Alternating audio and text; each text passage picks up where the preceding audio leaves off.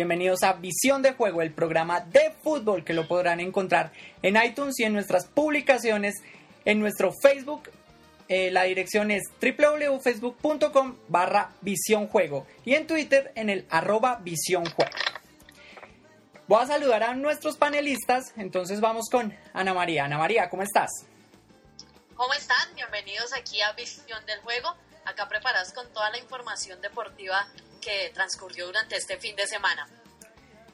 Muy bien, y vamos con Erika Vargas. Erika, ¿cómo estás?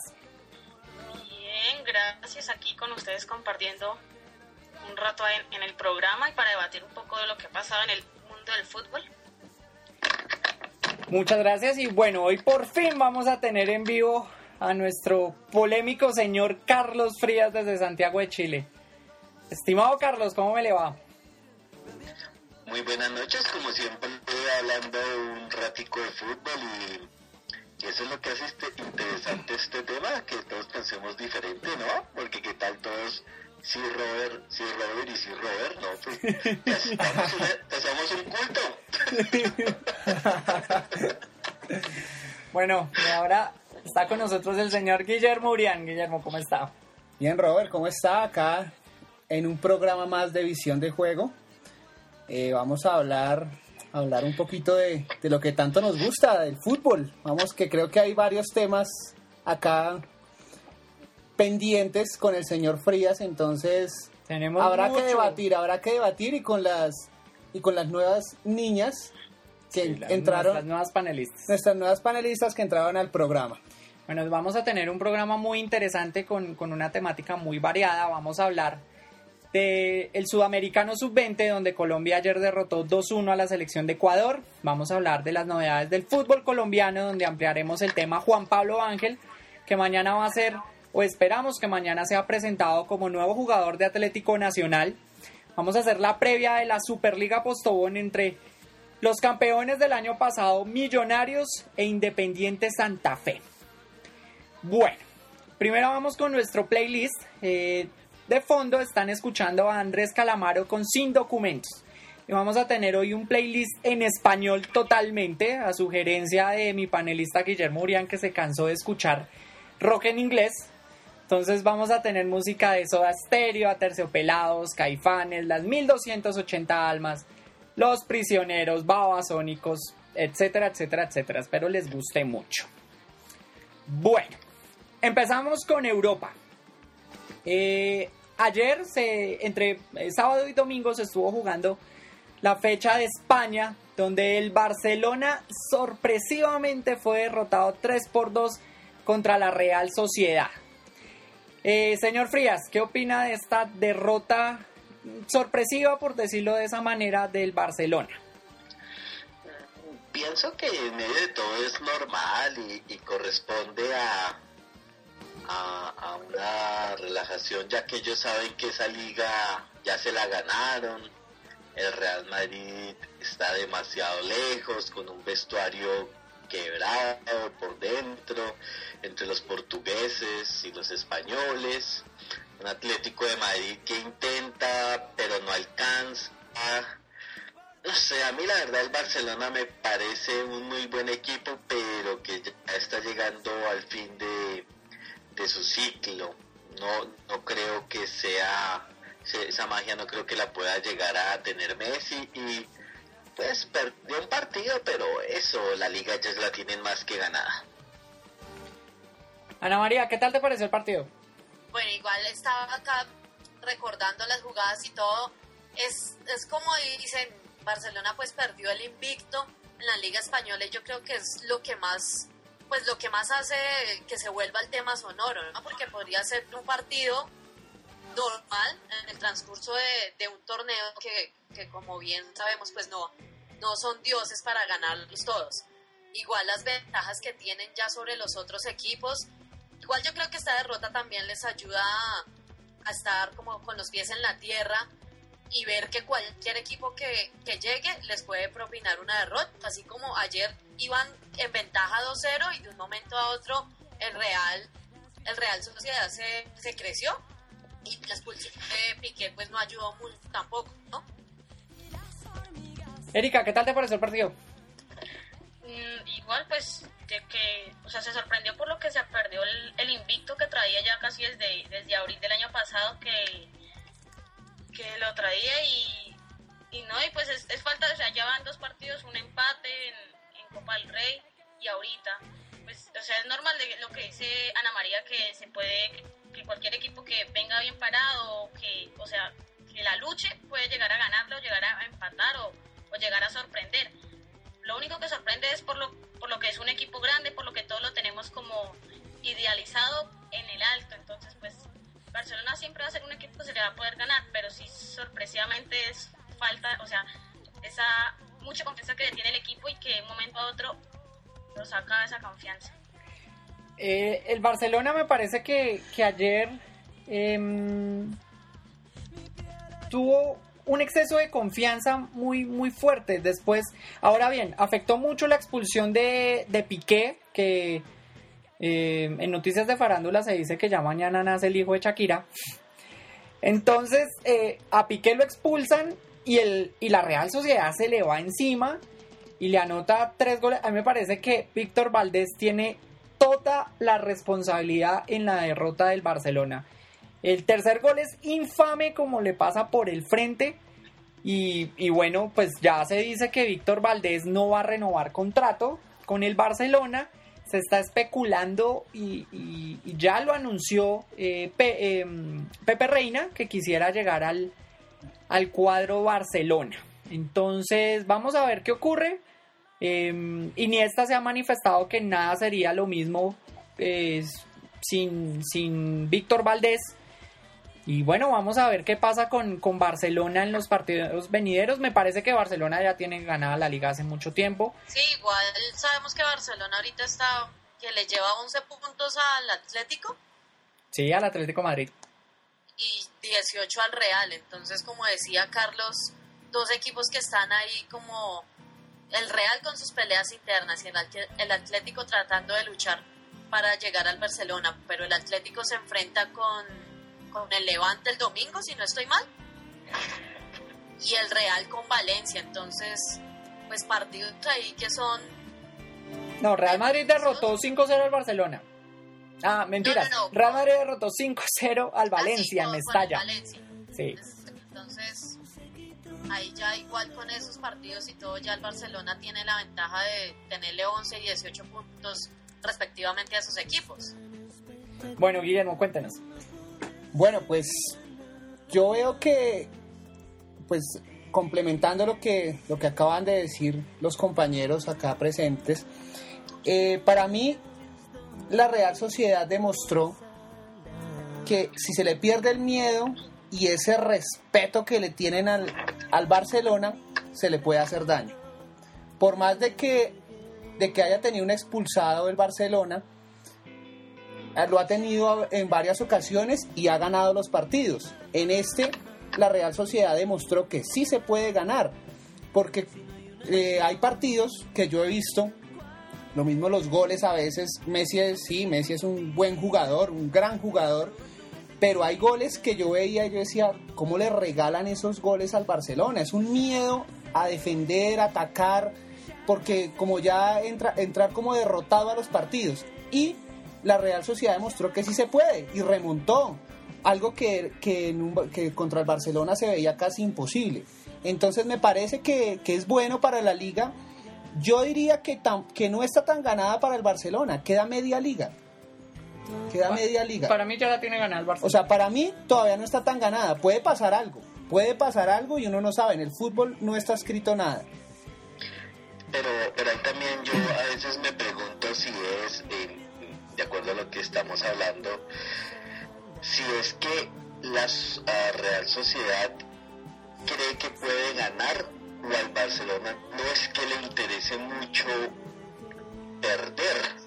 Es decir, esas cargas motivacionales son también a tomar en cuenta, ¿no?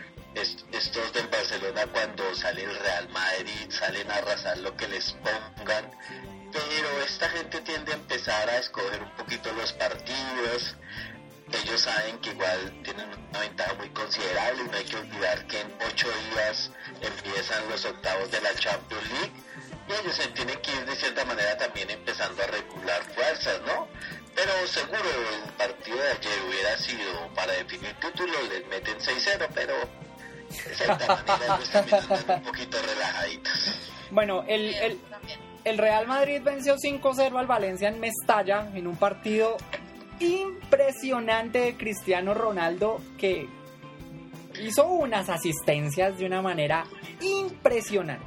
De Partido muy, muy, muy bien jugado. Vi muy, muy bien colectivamente al Real Madrid con, con un Di María que, que jugó bastante bien. El Pipita Higuaín que por fin metió un gol. Y, y bueno, desafortunadamente se dañó la negociación de, de Ricardo Kaká para el Milán por unos temas fiscales. Eh, Ricardo Kaká de hecho estaba, em, estaba eh, quería bajarse un salario de 6 millones de euros, todo para llegar al Milán, pero Para un tema, llegar, sí. to- todo por un tema fiscal, la operación se dañó y por lo pronto Ricardo Kaká seguirá estando en la banca del Real Madrid. Pero ojo Robert que el tema de Kaká yo lo veo, obvio, él puede que gane menos, pero él sabe que tiene año y medio para volver a estar en el curubito, en la crema, en las portadas, para poder jugar con Brasil el Mundial. Él ahorita yo no creo que sea titular, pero él sabía que yéndose al Milan, teniendo una buena temporada y empezando a figurar, volvía a sonar para la, la selección Brasil. O la otra opción es que vuelvan a llevar a Millonarios y le meta 8 y vuelvan y lo llamen, ¿no? Puede ser cualquiera de las dos opciones. No, pero lo, lo de lo de Kaká también es algo que uno no entiende. Ma- Le dan la oportunidad en el Madrid en el partido pasado y se hace expulsar. Yo digo, ¿qué pasa con Kaká ahí? O sea, era la oportunidad de mostrarse en ese juego y va y se hace expulsar y pierde totalmente la el como la oportunidad de poder por lo menos de tener de que Mourinho lo tenga en cuenta para los siguientes juegos o algo así. Pero sí, a Kaká yo lo veo No es mostrarse, sino dar más razones para que se lo lleven. o dar más razones. yo creo que a Kaká no le importaba seguir ahí. Si lo que sabemos que a un jugador le gusta es estar en el campo de juego. Puede estar ganando mucho, pero si va a estar en banca. Sí. Bueno, eh, el Atlético de Madrid le ganó 2 a 0 al Levante con goles de Coque y Adrián. Falcao se, se nos lesionó. eh, afortunadamente la lesión no fue tan grave, no hubo rotura muscular. Eh, fue una lesión en los isquiotibiales donde Fútbol al revés nos hizo una ilustración muy, muy buena, como, como siempre ellos enseñándonos de fútbol. Eh, tenemos a Falcao y a James Rodríguez lesionados. eh, no, no van a estar seguramente en el partido contra. En el extremadamente y sensacionalmente buen partido contra Guatemala. Pero sabe Robert que a mí me parece que aunque el rival no sea bueno, si hay un jugador al cual la selección le está debiendo una oportunidad en un partido internacional que es Jackson Martínez, Sí, totalmente me de acuerdo. que ese- ese- esa es la chance porque desafortunadamente Falcao y Teo están muy por encima del nivel en su momento. Yo creo que el hombre está haciendo una buena temporada en el Porto y puede ser la opción de demostrar y a ver si de pronto puede ser una opción para la titular, ¿no? También Carlos Vaca. Me parece que Carlos Vaca también cabe ahí en, en esa oportunidad. Y vamos a ver qué llamado eh, hace el seleccionador José Peckerman para el partido amistoso. El sensacional y muy fuerte rival llamado Guatemala. Bueno, ahí lo que estamos diciendo, perdón, es que los jugadores no están siendo llamados por el equipo en el que están jugando, porque no se da a conocer mucho el equipo que está, en el que están jugando, mientras ellos allá están haciendo y haciendo goles y mostrando su buen fútbol. eh, ¿de quién en particular estamos hablando? El caso de Jackson Martínez, ya que estamos hablando No, del lo que pasa- que está haciendo en su equipo. Lo que yo pienso es que eh, Jackson Martínez, eh, pues sí, o sea, Jackson Martínez es goleador en Portugal, pero pues primero tenemos al mejor 9 del mundo que se llama Radamel Falcao. Eh, en los partidos en Barranquilla, Peckerman colocó a, Teo Gutiérrez, de hecho en Chile también lo, lo- lo colocó y le respondió con goles, y- igualmente contra Uruguay. Entonces, eh, mientras para algunos seleccionadores ellos dos no podían jugar juntos, Eh, Peckerman sí los logró ubicar. Adicionalmente les puso muy buenos pasadores, uno de ellos James Rodríguez, donde por fin le pudo llegar el balón a Falcao. Y pues eh, Falcao hizo eh, partidos notables con la selección Colombia en el año pasado. Ahora bien, le colocaron una pareja ideal y que complementa como lo es Teófilo Gutiérrez. En el partido contra Brasil, Peckerman alineó a Falcao y alineó a Jackson Martínez. Y Jackson Martínez se vio muy perdido en el partido. De hecho, parecía como si se estrellara con Falcao. Entonces ahí hay, un tema táctico que debe solucionar José Peckerman. Nosotros tenemos delanteros sensacionales hoy por hoy, pero pues ya va en, José Peckerman y, pues veremos qué es lo que pasa. Bueno, aunque yo ahí también di, qué pena lo interrumpo ahí Robert y, y señor Frías los, los interrumpo, pero yo también difiero un poco porque para mí, digamos el caso Teófilo, Teófilo regalaba o sea, o en los partidos que lo convocó Peckerman, yo nunca le vi un buen primer tiempo a Teófilo. O sea, el primer tiempo siempre lo regalaba, era un desastre. En el segundo ya empezaba a jugar bien. Entonces ahí también entra como, yo digo, y pues para mí, muchísimo mejor que Teófilo, estaba Jackson y estaba Vaca, que están jugando en equipos europeos, son juiciosos, son disciplinados y están metiendo goles. No sé qué, qué opina también el señor Frías. Sí, yo creo que ese tema de Jackson y Falcao guardando las proporciones fue una lección por bien un mundial que fue en Japón y Corea 2002 con el tema de la y Crespo. Siempre cuando tiran dos delanteros que tienen que estar en el área, lo que decían ahorita, empiezan es a chocarse y a quitarse ese espacio entre ellos. Aquí lo que hacen es que meten a Falcao entre los dos centrales y a Teo lo tiran bien abierto, entonces ahí puede ser un buen complemento. Por eso yo decía que a falta de Falcao pueden ser de pronto Vaca, Teófilo y Jackson Martínez, porque también, también tenemos que tomar en cuenta que Falcao se puede lesionar en plena eliminatoria y no, y no nos podemos dar el lujo tampoco de defender solo de Falcao, hay que también pensar en un plan B. Bueno, ahora hay que tener en cuenta adicionalmente eh, un dato muy importante que hay que tener en cuenta y es que nuestro seleccionador argentino José Peckerman va a ser colombiano, porque el presidente Juan Manuel Santos le va a entregar la cédula de ciudadanía colombiana en el partido contra Bolivia. Para mí eso es un error. No sé, pero voy a, Voy a saludar a Darío, a Darío que está con nosotros. Darío, ¿cómo me le va? Muy bien, eh, Robert, un saludo para ti y para todos los integrantes de la mesa de división de juego. Eh, muchas gracias. Eh, no, estaba aquí en, una emergencia, pero ya estoy aquí con ustedes afortunadamente en otro programa más de visión de juego y ojalá debatir con mucha altura eh, sobre el deporte que tanto amamos como es el fútbol. Sobre todo con mucha altura. Eh, bueno, por lo menos eso esperamos. Em, estaba con altura pongamos de altura bueno calmemos el debate para ahorita por favor. Ahora bien eh, le estaba haciendo ahorita una cuñita a fútbol al revés de, de eh, la magistral enseñanza que nos da fútbol al revés con los isquiotibiales de Falcao. Ah sí señor o sea, es, para, para, la gente pues que, ignora mucho eh, estos temas pues médicos, entonces acá en Fútbol al Revés nos encargamos de ilustrar a la gente. Eh, ustedes no crean que no solo ponemos viejas en bola y, existe todo, no, también enseñamos a nuestros seguidores qué quiere decir eh, una lesión de isquiotibiales, porque siempre nos preocupamos por el bienestar de nuestros seguidores en Fútbol al Revés.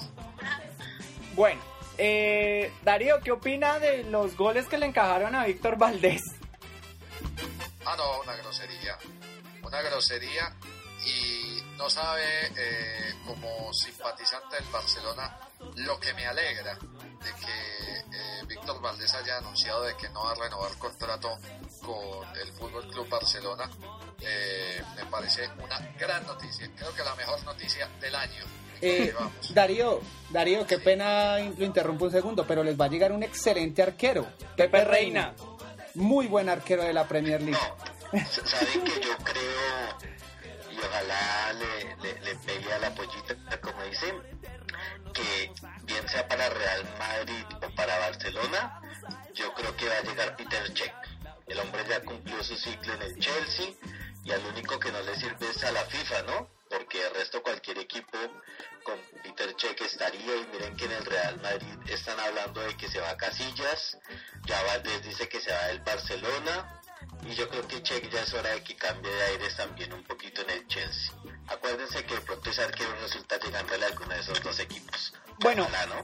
Darío, ¿qué piensa de lo de Guardiola? A mí me alegra mucho, me alegra bastante de que Guardiola eh, se vincule al Bayern Múnich, un equipo que es serio, en una liga que es seria eh, y que va a tener pues todo a la mano para poder formar un equipo memorable.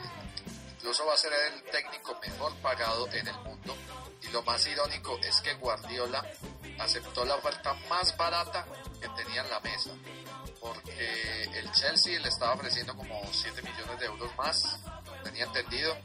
Y Creo que el Manchester City, también. como 15 millones de euros. Una cantidad de plata exorbitante. Me parece, a mí me parece una gran sorpresa lo que ocurrió con, con el fichaje de Guardiola como nuevo entrenador del Bayern Múnich. Y dicen que va a poner 220 millones de euros sobre la mesa para fichar muy buenos jugadores, además de que Guardiola pues no se va a ir a fracasar al Bayern Múnich. Inclusive el Bayern Múnich actualmente tiene jugadores muy muy muy buenos de la talla de, de Philip Lahm.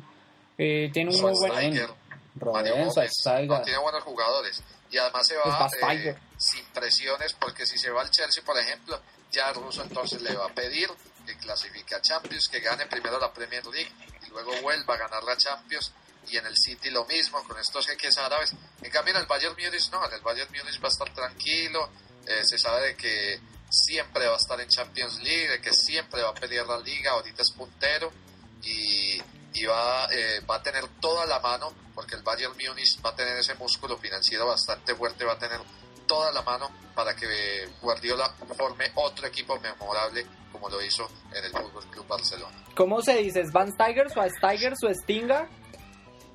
Eh, Schweinsteiger. No sé.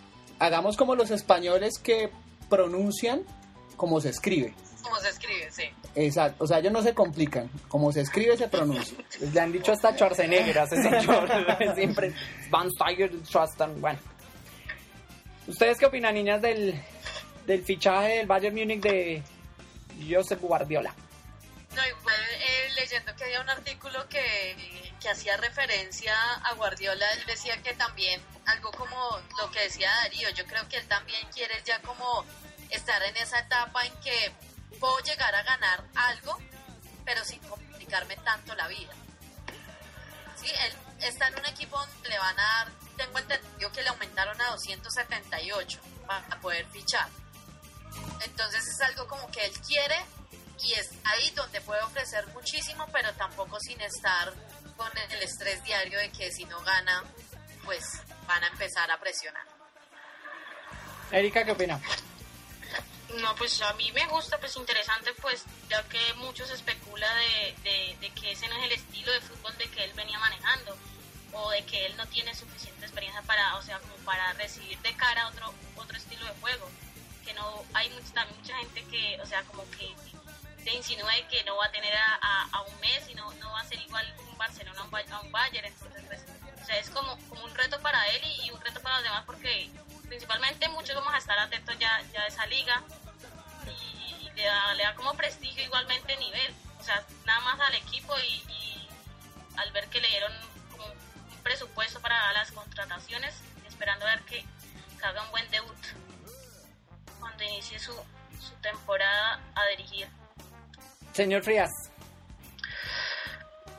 A mí, la verdad, Guardiola me parece un técnico, pues, yo- no vamos a decir, pues no voy a ser yo el que diga que Guardiola es malo, Sería el colmo si lo hiciera. pero me parece que fue un técnico con mucha suerte que se encontró con un gran equipo. Ejemplos, por ejemplo, aquí Borgi cuando dirigió el Colo Colo, él fue el gran técnico y resulta que en esa generación mágica le salieron Matías Fernández, Alexis Sánchez, el Chupete Suazo. Me parece de hecho que él se va al Bayern Múnich por no querer asumir responsabilidades. Él entiende que Brasil, te dijo, no, eso si yo no quedo campeón mundial allá me sacan, en el Chelsea nadie olvida dos o tres partidos por ahí memorables que tuvo. Con respecto a lo del, a lo del Bayern Múnich, pues él, esos son los equipos que necesita Guardiola, ¿no? Equipos llenos de plata y que no tengan rivales y donde él quede como la gran figura.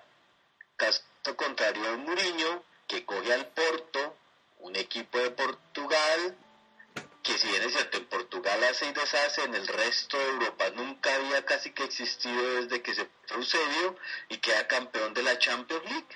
Pero Guardiola para demostrar que es un buen técnico necesita excelentes equipos.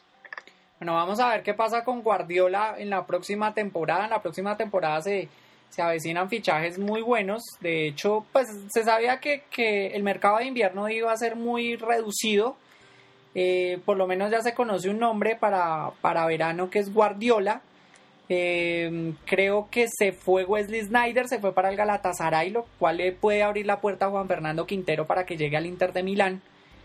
Y veremos. Para mí, la Liga de España ya tiene un campeón y se llama el Barcelona de España. Vamos a ir a una pausa y ya regresamos.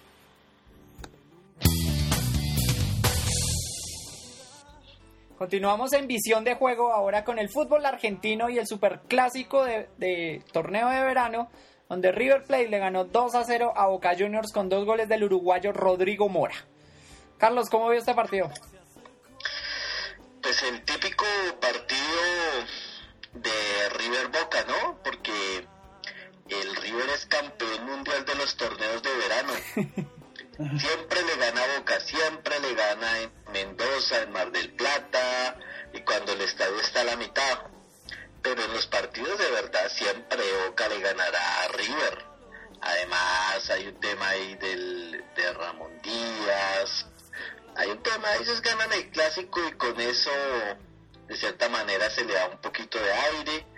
Bianchi el hombre es zorro viejo y él sabe que los partidos de verdad todavía no han llegado y lo de esto es una preparación. Prueba de eso es que el último superclásico iba ganando el River 2-0. 13 que bote goles, todo el mundo bote goles y estos en 10 minutos sacaron y se las empataron. Ellos todavía no creo que se hayan olvidado del 2004 cuando en semifinales los sacaron. Todavía todos nos acordamos del túnel que le hizo Riquelme a Yepes. Ellos son los campeones mundiales de los torneos de verano. Ojo al equipo con el que formó Boca. Boca formó con Agustín Orión, Franco Sosa, Matías Caruso, Guillermo Burdizo y Clemente Rodríguez. Pablo Ledesma, Leandro Somoza y Walter Herbiti. Leandro Paredes, Lautaro Acosta y Santiago Silva. River alineó los siguientes jugadores. Marcelo Barovero, Adalberto Román, Gabriel Mercado y Jonathan Botinelli. Carlos Sánchez, Leonardo Poncio, Cristian Ledesma y Lionel Bangioni. Mauro, Mauro Díaz, Rogelio Funes Mori y Rodrigo Mora, el autor de los dos goles. Darío, ¿cómo lo vio? Pues sinceramente solo vi los goles, un resumen ahí y como que Boca no vio ni una, parece. Como que nunca se acercó al arco de River y, y River tuvo pues las que tuvo y las aprovechó y, y ganó 2 por 0. Pero yo no sé, a mí, a mí me parece muy sospechoso este River. Yo no creo que este River de Ramón Díaz vaya a hacer mucho en el torneo argentino. Yo no sé si Boca con Bianchi vaya a hacer algo porque yo todavía me reservo porque Bianchi te hace jugar hasta Félix Micolta te vuelve un Messi. en la, en la Eso ya son palabras mayores. Entonces, No, eh, que ha atentado contra el fútbol comparar a Messi con Félix Micolta, por Dios. No, pero te decía, es, es que Bianchi de técnico hace maravillas, No. hace cosas pues increíbles, te vuelve un tronco, un super crack. Eh, eso es lo que te decía. O sea, Wilberto Cosme sería la locura en Boca. Ah, no, total, total. No, sería el super goleador. Pero, pero más, ¿sabe? Darío, creo que este partido sirvió más para ver el reencuentro de estos dos personajes, de Ramón y de Bianchi. Y se van a encontrar Los muchas veces están más. puestos más en eso. Ahora, eh, Boca empezó mal, pero no sé, todavía le doy algo de tiempo, puede que se recupere. Pero yo no sé, este el de Ramón Díaz, yo creo que va a haber mucho humo y, y- y poco fútbol, entonces yo no le veo tan bien. Eh, esperemos a ver qué pasa entonces. Y eso que hay que tener en cuenta que River, en River no jugó Trezeguet. Ah, sí, no jugó David Trezeguet, pues que, es, que incluso hace rato no juega. No, está lesionado. ¿Cuán- ¿Cuántos partidos jugó en la A? Muy pocos, muy pocos. Y, y por Boca tampoco jugó el Burrito Martínez. Ah, no, eh, ese, ese es muy buen refuerzo ese. Juan Manuel Martínez, un jugador de grandes condiciones, por algo llegó al Corinthians, aunque yo no sé, a mí me parece que retrocedió. Pasar del Corinthians a Boca, me parece que retrocedió. Pasar del- del campeón del mundo Sin que- duda es un gran refuerzo para Boca. Bueno, pero es que recordemos que a Corinthians llegaron unos jugadores de también de una talla Ah, sí, Pato. Pato. eh, o sea, y el peruano, Guerrero. Y está Pablo Guerrero. está Pablo Guerrero, entonces también tengamos en cuenta eso que pues Martínez es un buen jugador, pero pues no creo que esté hace a tan alto nivel. ¿Ustedes cómo vieron el tema Riquelme? Ah, no, un pesetero impresentable. Sí, señor. Eh, no, este Riquelme, claro, eh, cuando llegó Palmeiras a, a ofrecer 200 mil dólares mensuales, a- ahí sí se le llenó el vacío que tenía Riquelme. Que no, podía darle boca, estaba muy vacío. Claro, cuando llegó el billete del Palmeiras, ahí sí se le llenó el vacío. No, eh, impresentable totalmente. Aunque sigue siendo ídolo de Boca, es ídolo de Boca, pero ya en sus últimos años se le salió lo. Pero peló el cobre. Bastante. Peló el cobre. Además, además compañeros que sumémosle el ego que tiene, porque él inclusive se alcanzó a reunir con Bianchi y con el presidente de Boca Juniors, que eso fue noticia en Fox y que no sé Ah, qué, y el hombre como que en algún momento se dio cuenta que era más para su ego rechazar a Boca que jugar en Boca. Además, también tomemos en cuenta que el hombre es bien inteligente, porque miren que, por ejemplo, el semestre pasado quedó, o sea, ese es el, entre comillas el problema de jugar en Boca, quedó campeón de la Liga Argentina y subcampeón de la Libertadores. Y resulta que eso lo consideraron un fracaso para Boca Juniors. Entonces de pronto Riquelme ya su edad y eso, ya no, esto aquí yo me meto es en un problema donde no ganemos todo. Además en Brasil la deben pasar muy bueno porque les pagan bien, hay buena rumba, por eso yo creo que vuelve Ronaldinho, por eso no se ha ido Neymar. Debe ser un buen vividero Brasil para los futbolistas, ¿no? Igual ustedes creen si él llega le van a exigir tanto, le van a hacer esa exigencia o ya lo van a tener ahí más como cerremos ya este capítulo con, con él y él va a disfrutar ya para hacer cierre de su carrera. Pues es que igual tienen que sacar a, a Palmeiras de ese hueco de la B. Lo único que le puede salvar la temporada es la Copa Libertadores a, a Palmeiras. Sí, y, y pues Román ahí se, pues obviamente na- nadie, o sea, no estamos, eh, des- digamos, no teniendo en cuenta las cualidades que tiene Román, porque Román es un gran jugador, pero también tengamos en cuenta que él ya está buscando asegurar su futuro y él, y él quería dar dinero. Él quiere es tener una, ya sabe que está de retirada, que ya no, no le van a pagar lo mismo que cuando tenía 22 años. Entonces, pues ahorita salió Palmeiras con este gran ofrecimiento, pues yo digo, Ahora- él no lo iba a desaprovechar. Increíble que Riquelme haya sonado hasta en Santa Fe. Sonó y bastante, sí, que quería terminar la carrera en Colombia. Había sido la primera, Sonó en Santa Fe y en el Deportivo Cali. sí. De hecho. Pero si Rivaldo había sonado para Nacional Ah, no, el año pero es que pasado, Nacional, ¿quién no ha sonado? si iba a llegar Rivaldo a Nacional, ¿por qué no Riquelme a Santa Fe? bueno, Bueno, Y Solo que los 200 mil dólares, pues en Santa Fe no creo que... sí, estaban como un poco complicados. Pero se imaginan esa foto en, en Fútbol Manía, los tres árbitros Riquelme a un lado y Rivaldo al otro. Ay, Sería interesante, ¿no? Pero bueno, el problema es que ahora van a estar es otros, ¿no? No, yo me imagino- Adelante hablamos de eso. Adelante hablamos de eso. Sí, Yo sí, me sí. imagino a Bedoya dándole pata a Riquelme Pero bueno, en los entrenamientos. pero bueno, ese Bueno. tema va más adelante. Listo. Eh, vamos, vamos. Ahora, bueno, lo de Dorlan Pavón de novela. Qué novelón. ¡Qué novelón! Señor Frías. Eh, es muy curioso, pero usted sabe que yo estoy muy de acuerdo con Pavón y yo incluso le, le complementaría la frase porque él dijo que él no vuelve a jugar en Sudamérica en ocho años y al paso que va tampoco en Europa porque en el Parma yo no sé siquiera, yo no sé si ha jugado un minuto, no sé, de pronto sí, pero me parece un jugador demasiado sobrevalorado y, y yo no sé qué tiene el Parma porque no le han vendido sino a Dorlan Pavón y a Fernando Uribe, ¿no? O sea, nada. No, Fernando Uribe estuvo en Enkio Verona. Ah, escúcheme. Nada raro que ahora resulte Ángel o el ídolo de Robert Nicolta o Nicolta. Me parece muy soberbio rechazar. Respéteme, señor, respéteme. Me parece muy soberbio menospreciar a un equipo como Independiente Dorlan Pavón. Mi ídolo se llama Francisco Arrué. Bueno, no, no empecemos, no empecemos con el Darío, debate. ¿cómo vio el tema de Dorlan Pavón? Pues menos, yo prefiero verlo ahí banqueado en el Parma y no, En Independiente. no, no en Independiente, por favor. Un equipo que hace rato merece irse a la B y tener a semejante jugador ahí entre tanto muerto. Entre, es que ese equipo es un cementerio. Él, él iba a irse a un cementerio y menos mal que se dañó ese negocio. Y bueno, ahora también estoy de acuerdo con el señor Frías. No creo que Pavón dure mucho en Europa si es que sigue así.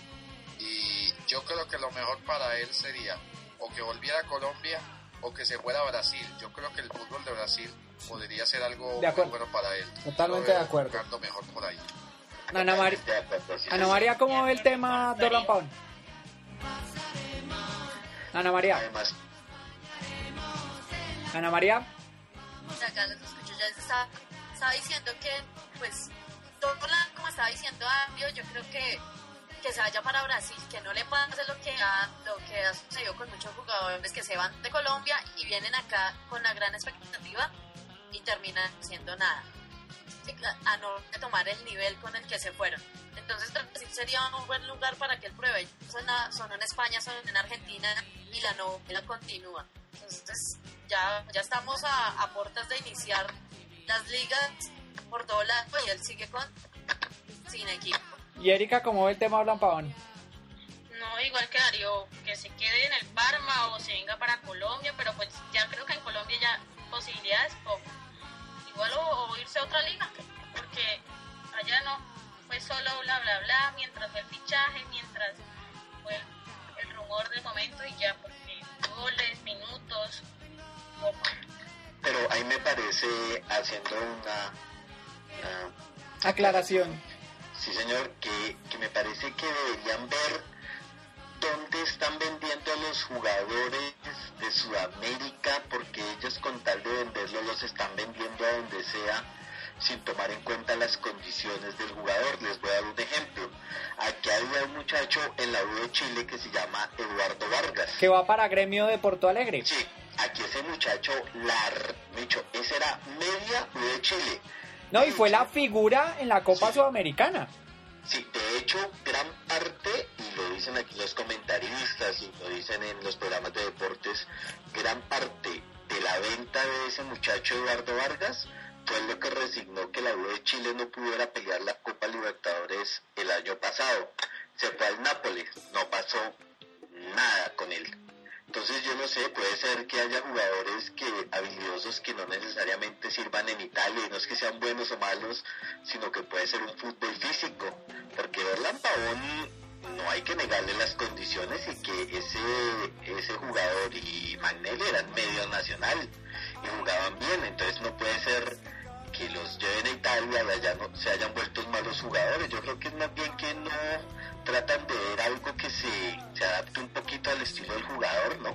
Sí, yo estoy de acuerdo con... Pero ese problema de, de jugadores así como así ya hace rato, de malos directivos o que necesitan plata El tema pasa por los empresarios. El tema pasa principalmente por los empresarios que, que por ganarse unos pesos son capaces de vender a Félix Nicolta al Real Madrid.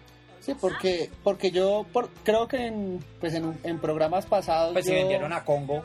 yo había que yo había hablado de la parte de Dorlan que yo les dije había, había visto los digamos lo- los primeros partidos de Dorlan cuando lo, lo ponían de titular y yo decía ese sistema de juego no es para Dorlan porque Dorlan no es un jugador que es que sea hábil eh, cabeceando entonces Dorlan es otro tipo de jugador y no le benefició y terminó banqueando entonces es cierto y ese paso tan rápido a Europa generalmente es para mal del jugador y no para que el jugador verdaderamente tenga un buen nivel. Recordemos que Falcao primero llegó a Argentina y ahí sí se fue para Europa y ahí sí, o sea, hizo como un ciclo. Para mí, los jugadores colombianos primero deben llegar a un fútbol chileno, a un fútbol argentino, a un fútbol Deben hacer brasileño carrera. Hacer, o sea, como para que les los cultiven bien y les como que los formen bien y ahí sí hacer el paso a Europa, pero ese paso Colombia Europa generalmente daña al jugador. Ahora bien, el, el nivel del fútbol argentino es paupérrimo actualmente. El nivel del fútbol argentino Pero- es muy, muy mal. Muy Pero mal. sigue estando por encima. que es que el tema no es... Mire, mire que eso tiene de largo y de ancho, porque si es paupérrimo, como estamos de acuerdo que ya no es el gran nivel, un jugador con ciertas condiciones primero se destaca. Y yo creo que el tema en Argentina, más que jugar o no jugar, bien, regular o mal, es un poco adaptarse a los medios, adaptarse a las hinchadas. Miren ustedes que el caso como Radamel, Falcao y Ángel, que dieron ese salto del que estamos hablando, fueron jugadores que primero estuvieron en una banca, se supieron adaptar, esperaron la oportunidad. Pero sí me parece que ese salto a Argentina, a Brasil o Chile es terriblemente necesario para un jugador. Casi que ninguno que se ha ido Colombia a Europa le ha ido bien. Sí, creo que ahí, ahí estamos de acuerdo con, Sí, no, estamos completamente de acuerdo. Bueno, eh, vamos a una pausa y ya continuamos con el sudamericano sub-20, en el cual Colombia le ganó 2 a 1 a- al seleccionado de Ecuador. Ya regresamos.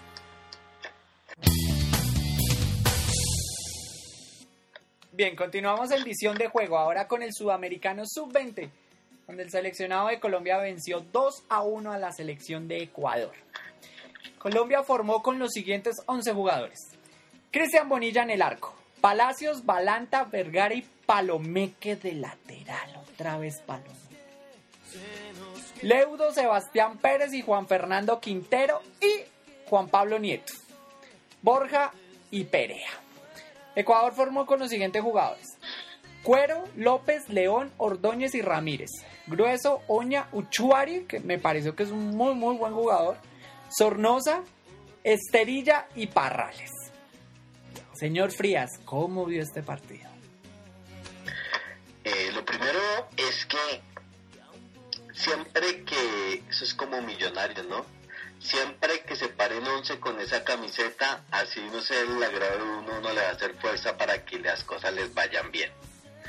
Sigo pensando que este, este Quintero mejoró muchísimo el nivel, que este cuero debe ser titular, pero sigo ¿Cómo? que cuero, el 7, el delantero, me parece que entró, movió el equipo, propone, cambetea y no ponen a este muchacho al que le dicen el Coco Mendoza. No, el Coco Perea. Perea, perdón, por estarle tirando centros. Ese no es el fútbol de Colombia y, y tampoco es que gane mucho por arriba, es como mejor un poquito por abajo y se entiende con Quintero. Pues llega el tema de Bonilla que, que para mí yo no sé si sea el mejor arquero de la categoría, pero es un arquero que yo creo que ya es hora de que vaya dando, ya vaya dando resultados, ¿no? Ese arquero, yo no sé, a mi, a mi modo de ver todos los arqueros se equivocan, la diferencia entre los buenos y los excelentes y los malos es que los excelentes no se equivocan en las finales. Y yo tengo referenciado a Bonilla, por ejemplo, un ejemplo, Chilaver podía que en la tercera fecha contra Lanús se equivoque, pero en las finales de la Libertadores no se equivocaba. Casillas, empezando el Mundial, se equivoca, pero en las finales, en la final le saque ese balón a Robin, pues que estiró esa pierna y la alcanzó a sacar. yo creo que Bonilla siempre, siempre tiene embarrarlas como en las finales, así por ejemplo, la final de la Copa Colombia contra Millonarios le regaló el pase a Mayer por, por atarantado, por jugar rápido, ahí tiene. En el Mundial Sub-20 de Colombia, contra México nos eliminó. Y me parece que es un arquero que no sale, puñete hacia el centro. Bueno, pues habrá que darle la, el crédito de que es un arquero joven pero me parece que un arquero que ya lleva dos años jugando profesional tendría que mostrar mucho más nivel. Erika, ¿qué opina? al respecto de Cuero, así no sea, digamos, un buen aportante de gol por, por su por su pésima definición o por sus no tan no muchos su falta de pues, fundamentación. ¿Ah? Su falta de fundamentación. Sí, sí. Eso es pero, pero sí, o sea, aporta más, abre juego, o sea, da más posibilidades de, poder llegar al, al contrario. Y respecto a Quintero, sí, o sea, es, es de que se, o sea, de poner la camiseta y de poner poner como la cara al juego y salir a jugar, porque él es, él es bueno y la camisa que tiene le pesa, pero le hace, le hace y juega y hace juego. Y ha ayudado mucho a la selección, él es como en donde se rotan todos y él es en la ruedita y en el medio. Y eso que Juan, Juan Fernando Quintero está jugando el sudamericano con gripa. ¿Cómo será si ah. juega el sudamericano sin gripa? pues. Ana María, ¿qué opina? Yo sí les voy a decir que viendo el ayer, yo resumo a esta selección sub-20 como dependen del estado de ánimo y del juego de Quintero. Así de sencillo, porque vimos a los primeros minutos y Quintero no estaba no estaba todavía como centrado en el, juego, no, no estaba, estaba como asimilando y veíamos que Colombia no, llegaba en ningún momento, eran jugadas y acciones confusas entre ellos y fue que Quintero cogiera de nuevo la, la racha, por decirlo así, y, y, se empezó a ver otra otro juego entre en la selección ya con los errores de la falta de definición, que yo no sé si eso es pecado en, todo, en tanto en la selección de mayores como en los equipos acá, y ya estamos viviendo en la, en la sub-20, tenemos que aprovechar y aprender a que a largo se le pega y desde donde sea y puede llegar a una oportunidad. Entonces mi resumen es, dependiendo del estado de ánimo de Quintero, falta selección. Como dijo el Bicis Restrepo, el verdadero torneo comienza el domingo, pero ya, ya comenzó esto y es hora de que, no se queden, dependemos de Quintero, no podemos depender de un solo jugador. Darío. Pues a ver, yo creo que el juego de Colombia claramente depende de Juan Fernando Quintero, que es el jugador diferente, el, eh, jugador pues que, se hace notar, que hace la diferencia, que desequilibra en la cancha. Y eh, yo creo que el juego de Colombia a veces es por momentos, ¿no? Eh, por algunos momentos es ofensivo, por otros eh, como que se enredan algo, otras veces defensivos, es de transiciones. Lo de Cuero se demostró de que parece que es un jugador que puede ser interesante yendo por las bandas, sobre todo por la banda derecha, que es un jugador que puede desbordar y puede sacar los centros, pero que como no es un desastre, porque ya lo habíamos visto en el partido con Chile, por ejemplo que definiendo era un petardo total. Pero creo que es, un jugador que, puede ser interesante por los costados. Y, lo de Nieto que también es por momentos, algunas veces se conecta, eh, algunas veces hace jugadas interesantes, algunos ocho, pero otras veces se pega unas desaparecidas que uno dice, pero bueno, al menos fue determinante para meter el primer gol. Esperemos a ver eh, que Bonilla mejore su nivel. Es cierto, yo creo que Bonilla está por debajo del nivel que está acostumbrado, eh, por lo menos en Nacional. En Nacional, pues, eh, si tiene errores son muy pocos. Pero ahora no pasa por un buen momento, pero esperemos que eso no sea una mala raza. Ahora bien, yo pienso que por el nivel de Bonilla, Juan Carlos Osorio va a colocar de titular a Luis Enrique Neco Martínez. Pero bueno, eso es son otra. Pero vamos por partes. Sí, sí, sí, vamos por partes. Otra cosa, eh, el nivel de este sudamericano me parece que es muy regular.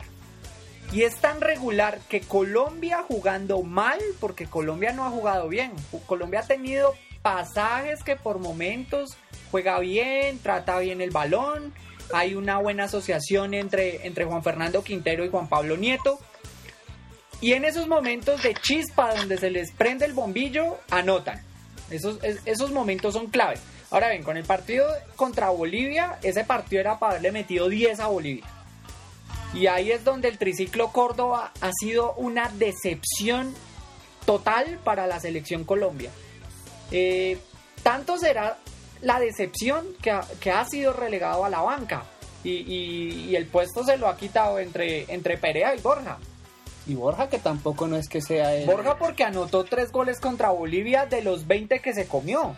Y exacto. exacto. Y lo vimos contra contra que día desapareció ayer desapareció totalmente. No ayer no. No nada. Increíblemente por el que nadie tiene fe que es Mauricio Cuero entró movió la banda hizo el centro y en una definición de paciencia de crack eh, Juan Pablo Nieto abre la senda del triunfo. Después vino Juan Fernando Quintero con, con su acostumbrada eh, y muy buena media distancia y mete un gol que es todo del arquero. Y el partido se estaba enfriando cuando después anota el gol eh, Ecuador, donde me parece que hay responsabilidad compartida entre Bonilla y la defensa. Y Ecuador se va encima y nos puso a sufrir. Pero bueno, afortunadamente se ganó el partido, son tres puntos muy importantes. Y eh, hay que pensar ahora en Uruguay, donde el partido va a ser supremamente clave si se quiere ganar el sudamericano. Porque yo pienso... Lo que tienen, discúlpame, pero ahí hay lo que tienen que jugar es, si tenemos un partido que, está, que estaba llegando a dormir en algunos momentos y se está ganando, porque se, se tiene que terminar pidiendo tiempo? Es algo que Colombia no tiene que, que aprender a jugar, porque si no vamos a sufrir y los partidos que nos tienen no, no son con equipos que van a desaprovechar esas oportunidades. No, y, es que además Ecuador estuvo jugando todo el tiempo al contragolpe. Ecuador no propuso nada. Pero Robert, yo también creo que, que de cierta manera, aunque a veces no la tiene, el fútbol también tiene su lógica. Mire usted que el primer gol de Colombia le dan demasiado tiempo al delantero, que inclusive en la narración que hicieron en Caracol Radio eh, alcanzaron a, decir que si era que habían anulado la jugada. Y el segundo gol, sí, Quintero le pegó bien, pero se lo es todo el arquero Ceballos.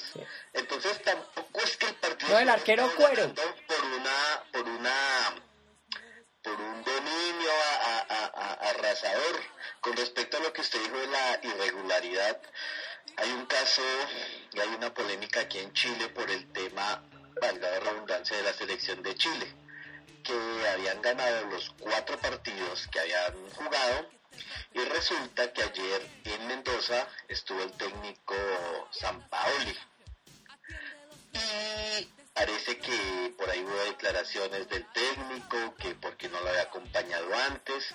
No hay que olvidar que este técnico sub-20 lo era de la cuerda de Borgi y ahí hay un temita de por qué San Paoli se aparecía preciso en el primer partido, cuando no había estado en el proceso, cuando nunca había nunca se nunca había dado una mano, una voz de apoyo, ni nada que se le pareciera, y preciso perdieron. Eh, le están dando un poquito de, de palo a San Paoli por ese tema.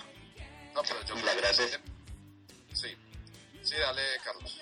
Sí, y lo que le digo, de cierta manera, por el tema de que Chile era la sensación, había ganado 4 de 4, el último se lo ganó a Paraguay con la suplencia, y preciso aparece San Paoli y parece que eso desequilibró, descompensó un poquito el grupo. No, pero yo creo que lo del tema de Chile es que eh, incluso Chile es un poquito parecido a Colombia. Eh, es un equipo que ofensivamente es muy bueno, eh, hace varios goles, pero atrás es muy desbalanceado. Es un equipo que eh, le encanta complicarse la vida, eh, de regalarle la pelota al rival y que el rival juegue y, que Chile se defienda como pueda. Aunque eh, con la diferencia de que en Chile hay mucho jugador que se, se hace expulsar infantilmente. ¿Cuántos expulsados hay en Chile en este sudamericano, como 5 o 6. Y no, imagínese que ayer Darío, el, el locutor contaba, porque pues vi la transmisión aquí de Televisión Nacional de Chile, y cinco jugadores de Chile se ganaron la amarilla por pararse al frente a impedir un cobro prácticamente desde la ¿Cinco jugadores? Eso no tiene presentación. No, de ningún sea, tipo. Además, este es un concepto muy mío, pues, eh, y, y es, yo creo que si yo fuera técnico, yo le permitía a todos los jugadores que usaran aretes, que se hicieran el corte de Neymar, que se escribieran en la cabeza, así como con la cuchilla, con esos senderos el nombre de la novia, menos al arquero. Para mí el arquero tiene que ser el jugador más serio que hay dentro de un terreno de juego. Eso será lo único bueno que para mí tiene Bonilla, ¿no? Que se peluquea como un hombre. Pero ojo que el arquero de Chile tiene su crítica de Neymar, tiene sus pendejaditas y ayer se comió dos de los tres goles. Se los comió él y no, por ahí salvó dos o tres. No es que pareciera que los pelados de Chile quieren imitar eh, las sinvergüencerías de, de los profesionales como Valdivia, como Medel, como todos esos rumberos. que- No, y no, y- Sí. y no tanto eso Darío, sino en el 2007 Chile se privó de la posibilidad de estar en la final del Mundial Sub-20 porque en la semifinal, eso ayer lo estaban mencionando, se hicieron expulsar y la perdieron. Entonces, lo que-. Exacto, ellos lo- aquí lo que están diciendo es eso, que aquí está el tema de que Vidal es el más macho, que Medel se hace echar, aquí en el aeropuerto le pegó a una periodista, entonces como que es, yo soy el más macho, pero no jugando, sino haciendo cosas que no debo hacer, de la cancha. seguir. y pues ahí está, es que lo digo, es que no es lógico que un equipo se gane cinco amarillas por no dejar cobrar tiros libres desde la otra área, nada, eso no tiene lógica. No, y es que de, No, es de- que a los chilenos les gusta la sinvergüencería. pues, ellos- empezando, empezando por Valdivia. Empezando por Valdivia, sí, les encanta hacer pues como gamichitos. Ahora, si, si se ponen disciplinados un poquito, yo creo que Chile perfectamente puede ir al Mundial Sub-20. Esperemos a ver si se recuperan o si se, si se disciplinan, porque no, a este paso van a echar a medio equipo y, y van a quedar eliminados. Que les ponga la... Yo creo que ese equipo no se recupera. Ayer durante la transmisión cuando estaban saliendo de la cancha, un muchacho de 19 años, que no, no- que no lo conoce nadie y que ya no da entrevistas, no sé, el muchacho, uno, el 18, Castillo, no me acuerdo que es la gran figura, casi se mete a la tribuna a pegarse con un hincha.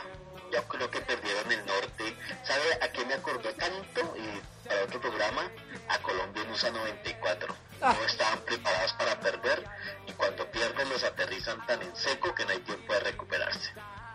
Señor Frías, ¿usted qué opina de Juan Pablo Nieto? Eh, me parece que es un excelente acompañante para Quintero. Excelente acompañante y de este Quintero me gusta mucho que no se esconde. Pide el balón cuando la cosa está complicada. Ese muchacho, bien, bien, me parece que es muy buena, com- un muy buen, muy buen acompañante. Erika, ¿qué opina de Juan Pablo Nieto? pues como venimos hablando de que a veces se esconde o a veces no, pero a veces sobresale. O sea, el pelado como que empieza, pero bien. O sea, tiene con qué, o sea, y, y es, muy nombrado y a veces se hace notar mucho. Ana María, ¿qué opina de Juan Pablo Nieto? No, totalmente de acuerdo. Una buena compañía ahí para Quintero y que la unión de ellos puede hacer que, que el balón hacia adelante o hacia atrás esté siempre en los pies de, de Colombia. Guillermo, ¿usted Y qué que opina? saben aprovechar el resto. Guillermo, ¿usted qué opina de Juan Pablo Nieto? un jugador con muy buenas condiciones de juego, muy- tiene, tiene buena formación, digámoslo así, pero que la verdad, la verdad, después del primer tiempo de Paraguay, yo solamente he visto unos chispazos de Nieto y no más. Darío, ¿qué opina Juan Pablo Nieto? Que me sigo indignando de por qué carajos Félix Micolta sigue en Nacional. Yo le tengo una mejor. Yo me No, indigno de por qué llevaron a. Sherman Cárdenas a Nacional.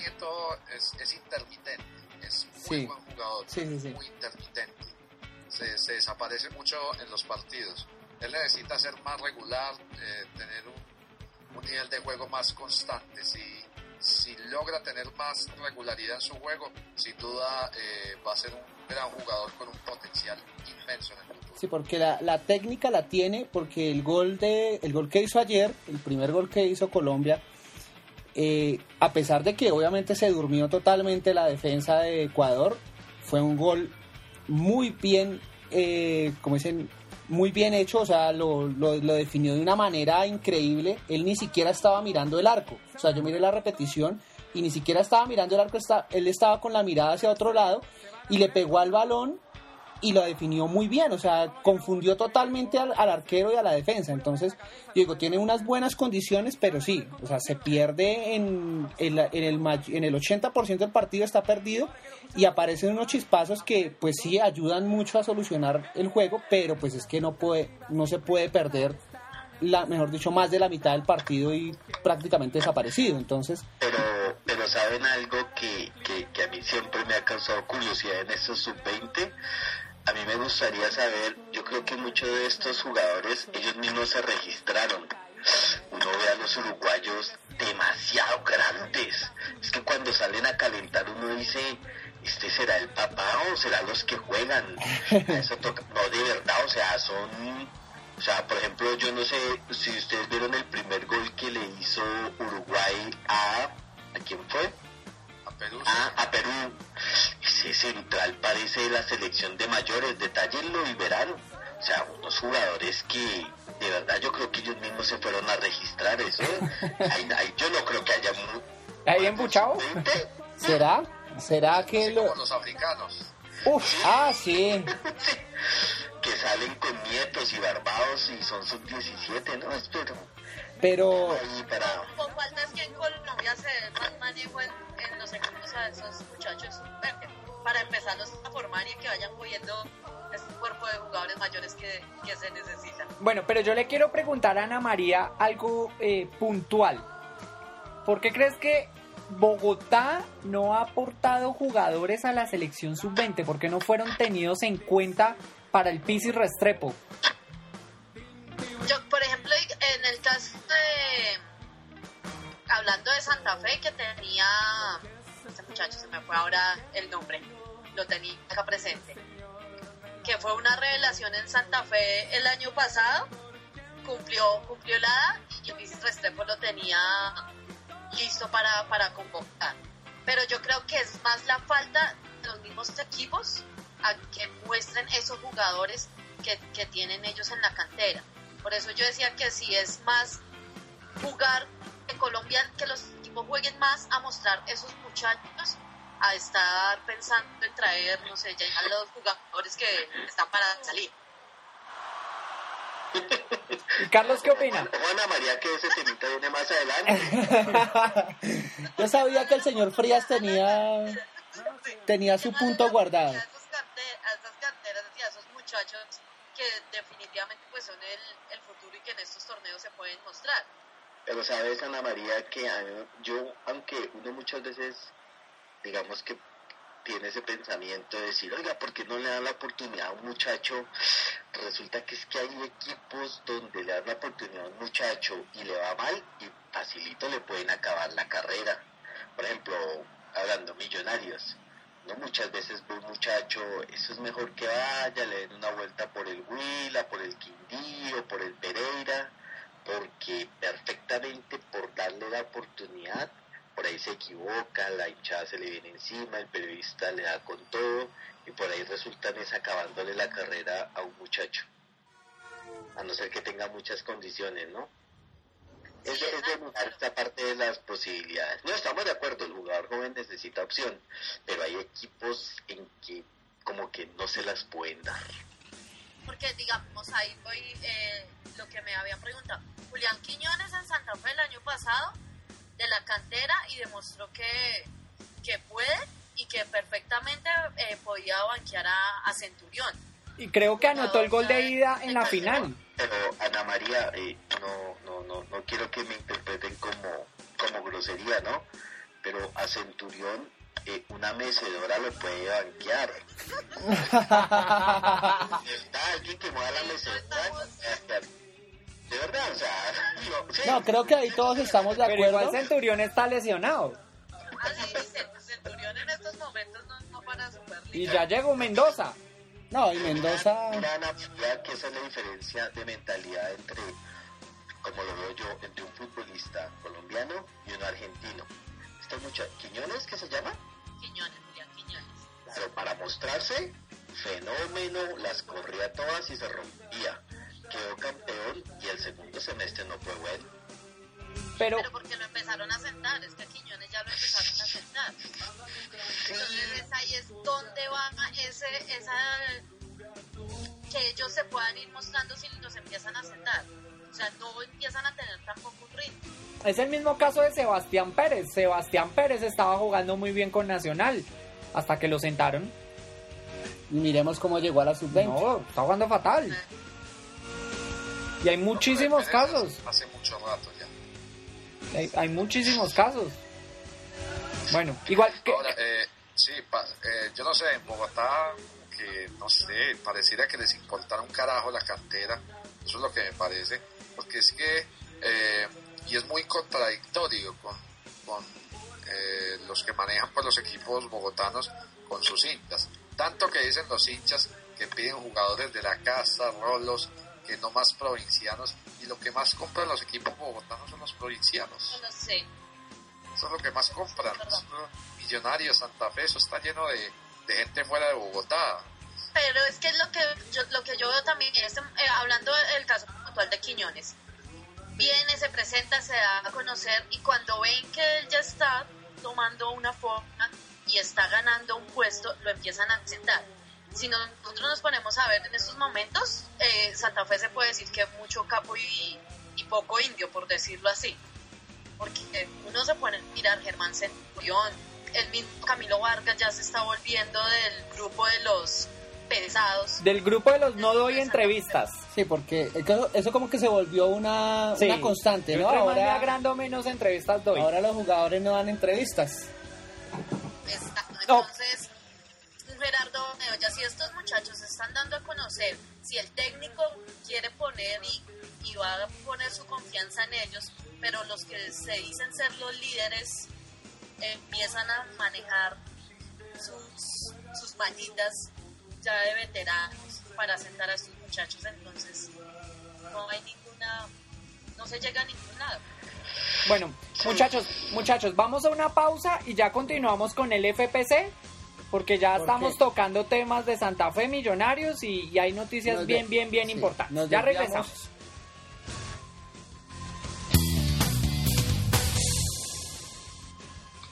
Bueno, continuamos en visión de juego ahora con las novedades del fútbol profesional colombiano. Vamos a arrancar por Millonarios los honores para el campeón del fútbol colombiano y creo que le vamos a rendir honores de acá hasta, hasta el- que se acabe el semestre y que se conozca un nuevo campeón o por lo menos hasta que eliminen a O sea que Millonarios. está- O sea que está asumiendo que no va a quedar campeón millonario de una vez, señor Robert. La verdad no. Yo no creo. Pues yo tampoco, la verdad, creo, porque acordémonos que la constante ha sido equipo campeón Hace el ridículo en el en el semestre siguiente siguiente. torneo. Y le ha pasado a todos. Entonces, la verdad, la verdad, no creo que, va- que Millonarios vaya a hacer mucho, pero uno no sabe. Uno nunca sabe. Si, si Nacional pudo ser bicampeón, todo puede pasar. Sí, eso sí es cierto. Bueno, Millonarios fue, fue presentado hoy. Se presentaron los, los nuevos fichajes de Millonarios en, en rueda de prensa. Les entregaron la camiseta, un, un evento muy, muy bonito. Les entregaron la camiseta con el, con el apellido eh, en la espalda de la camiseta. Y bueno, Millonarios ha estado eh, jugando una serie de amistosos, entre los cuales está eh, el amistoso contra la Equidad el fin de semana pasado. Eh, Millonarios formó con los siguientes jugadores. Ojo a esto, que, que con esto tenemos un pequeño abrebocas para lo que es la Superliga Postobón. Millonarios formó con Luis Delgado, Lewis Ochoa, Pedro Franco, Ignacio Iturralde y Harold Martínez. La zona de volantes el Kim Blanco, Rafael Roballo, José Luis Tancredi y Harrison Otálvaro. y en ataque Jorge Perlaza y Watson Rentería. Entró Freddy Montero por Perlaza, Juan Esteban Ortiz por Blanco y Daulin Leudo por Roballo. Entonces el partido de Millonarios con la equidad quedó 1-1. El gol de Millonarios lo, lo, anotó Harrison Otálvaro de penalti. Y el gol de la equidad lo anotó Cabrera. Eh, ¿Usted cómo ve a Millonarios, señor Frías? Yo a Millonarios lo veo. Veo que había tres puestos claves para mejorar, que era traer un arquero, un lateral izquierdo y un muy buen delantero. Y en el único que yo veo que, que le pegamos al perrito fue con la traída de Montero. De arquero entre Rufai Zapata y Delgado no le veo ninguna, ninguna diferencia. Y creo que uno de los grandes problemas que tuvo Millonarios el semestre pasado fue Harold Martínez, que lo mejor que hizo fue cuando se tiró en el penalti contra Gremio. Eso fue todo lo bueno que hizo en el semestre, porque el resto, como lateral, un regular marcador, la verdad, no, me parece que no, no, no, no nos reforzamos como nos dimos de haber reforzado. Creo que en la Libertadores llegaremos a octavos y de ahí no pasaremos. Y pues en la Liga Postobón, con un equipo concentrado y dedicado a eso, puede llegar a ser protagonista. Eh, bueno, Santa Fe tiene una gratísima sorpresa que es Wilder Medina. Wilder Medina la está rompiendo en pretemporada. Eh, de hecho, ya golea. romperla porque el wilderazo que nos hizo acá lo tiene que hacer olvidar. Así de sencillo. wilderazo. Wilderazo. Esa, ese término. A ver, yo quiero conocer la definición, de wilderazo. Definición de wilderazo por Ana María García, dos puntos. Significa, dícese. Dícese de. Viento de dicha cardenal después de. en el último minuto, un gol anotado por Wilder Medina. Ah. Ah, ya. como un cara. Sabes que con eso que tú acabas de decir, eso es un karma con el que llegan los jugadores a algunos equipos. Me explico. Cuando va este muchacho, este tal Wilder Medina, y les hace el gol de la final, que lo saca a dos minutos de la final, eso me parece tanto como cuando Henao, cuando jugó con, con Once Caldas y Santos, la Libertadores, que después fue a Santos y cada vez que hacía una mala tapada le gritaban, tápelos como contra nosotros, tápelos como contra nosotros. Además, ese Wilder Medina, sí, él es buen jugador, pero yo la verdad creo que ese muchacho no está recuperado del todo. Yo estoy de acuerdo con el señor Frías. Yo digo que Medina, el reto, para mí, el reto no es, no es tanto, de, digamos, de con la tribuna, sino de con él mismo. Donde él no, o sea, vuelva a recaer en, en, en, en, el vicio del, en el vicio de la droga y, y esto, yo creo que hasta acá llegó Wilder Medina. Bueno, pero eso va en él, eso va en él. Por eso digo, o sea, y si Wilder Medina se recupera de eso y juega como él sabe jugar, va a ser un crack. Sí, porque ya más de lo que él es. Porque definición la tiene como pocos acá en el fútbol colombiano. y de verdad por el bien de Santa Fe y toda su hinchada cardenal, espero que Wilder Medina aproveche la enorme oportunidad que le está dando Santa Fe porque Santa Fe le abrió las puertas de su casa lo está ayudando a recuperarse, a rehabilitarse, porque creo que, que, le está subsidiando la rehabilitación. Estuvo metido un mes, creo, en, en, una rehabilitación y eso va en la voluntad de Wilder Medina. Si Wilder Medina afronta eso con entereza y se logra recuperar y, y se dedica al deporte y a meter goles, que es lo que él sabe, Uf, porque es un muy buen delantero. O sea, Santa Fe, Santa Fe va a ser protagonista del fútbol colombiano. Eso no le quepa la menor duda. Pero si ya la barra Wilder Medina, hasta luego y se cerró todas las oportunidades con todos los clubes del fútbol colombiano. Además, yo se los confieso y, y, es un miedo que hay, no en el nivel futbolístico de porque como ustedes dicen, si él lo logra, eh, vuelve a ser el Wilder Medina que todos, que todos conocimos donde llegue a recaer en un momento, en un partido importante para, para Santa Fe, ahí es, o sea, problema no tanto solo para él, sino todo lo que puede acarrear esa, esa sanción. El Y eso problema, el problema, Ana María, con Wilder Medina es que uno no sabe qué puede ser peor. Que le vaya muy mal y le dé una depresión o le vaya muy bien y le dé una euforia. No, no, no, ¿Cuál? es, que, es que es muy de verdad, o sea, créeme que pues yo no soy el experto en adicciones y eso, pero yo creo que deben haber mucho más bares y muchas más tentaciones en una ciudad como Bogotá que en una como Ibagué. Ojalá que sí, porque pues es una persona, pero yo creo que ese muchacho ya no dio. Pero yo honestamente pienso que si Santa Fe queda campeón de la Superliga, le pido el favor a, a- a la hinchada cardenal y le pido el favor a la institución que me inviten al rumbo nonón que va a armar Humberto Mendoza, Daniel Torres. Wilder. Medina. Wilder Medina. A mi equipo y Jairo Suárez. Empezaron las contrataciones y yo lo manifesté por las redes sociales y te dije, bueno, y es que Pastrana quiere reformar camino, nos estamos dedicando a formar una institución de rehabilitación porque ustedes se imaginan un apartamento de Beoya con todos estos señores. No, con, Espero no, no vaya a generar mal en las canchas. con Daniel Torres que acabó me- con Medellín, ¿cierto, Ario? Ah, no, eso se paseó por todas las discotecas. Dice, Daniel, cada vez que iba a una discoteca, señor Daniel Torres, lo, lo de siempre. Y eso, y eso que a Santa Fe se le, ya se le fue Cardona, porque si no hubiera Uy. sido un combo. Uy, pero es que Parrandita Cardona lo que va a bailar en, la- en el carnaval, uff. En el carnaval. sí. En Barranquilla les dejamos ese con, con Dairo. No, Ah, pero no, Dairo se fue. ¿Dairo se fue? No. si que se se- una discoteca, me imagino que van a tener de vigilantes a los matones de Centurión y de Bedoya. Bueno, Bueno, muchachos en la lo que por bueno, vamos a la pelota. Entonces, eh, el compromiso que ganó 4 por 0 con, con las anotaciones de Wilder Medina en dos oportunidades, Carlos Arias y Borja, Santa Fe formó con el siguiente 11. Camilo Vargas, Juan Daniel Roa, Humberto Mendoza, Francisco Mesa y Hugo Acosta.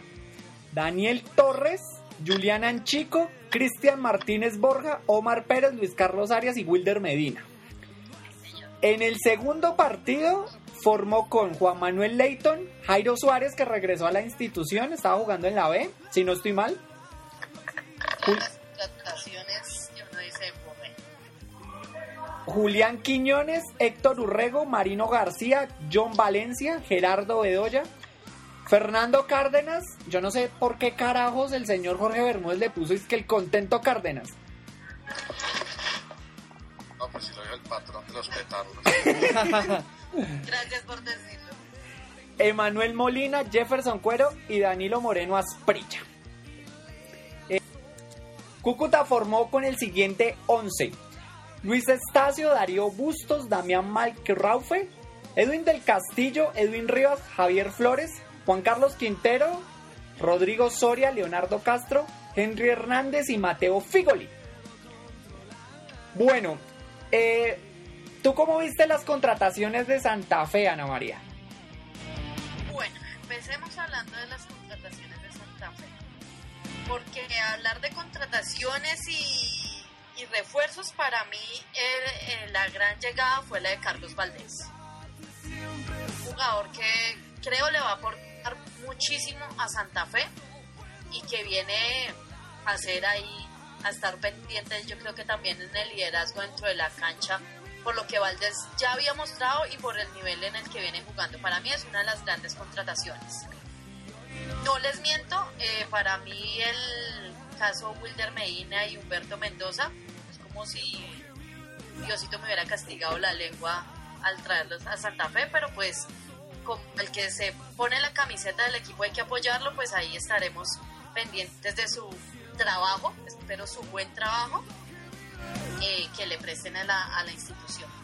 El regreso de Jairo Suárez sí me deja como muchas entredudas porque Jairo se fue, eh, no está en el mejor nivel, eh, llegar a Santa Fe de nuevo es como querer cerrar ya ese ciclo que para mí en Santa Fe ya lo había cerrado y espero que no pase como veníamos hablando el caso Roballo en Millonarios que, que llegó y no, no va a aportar mucho para el equipo.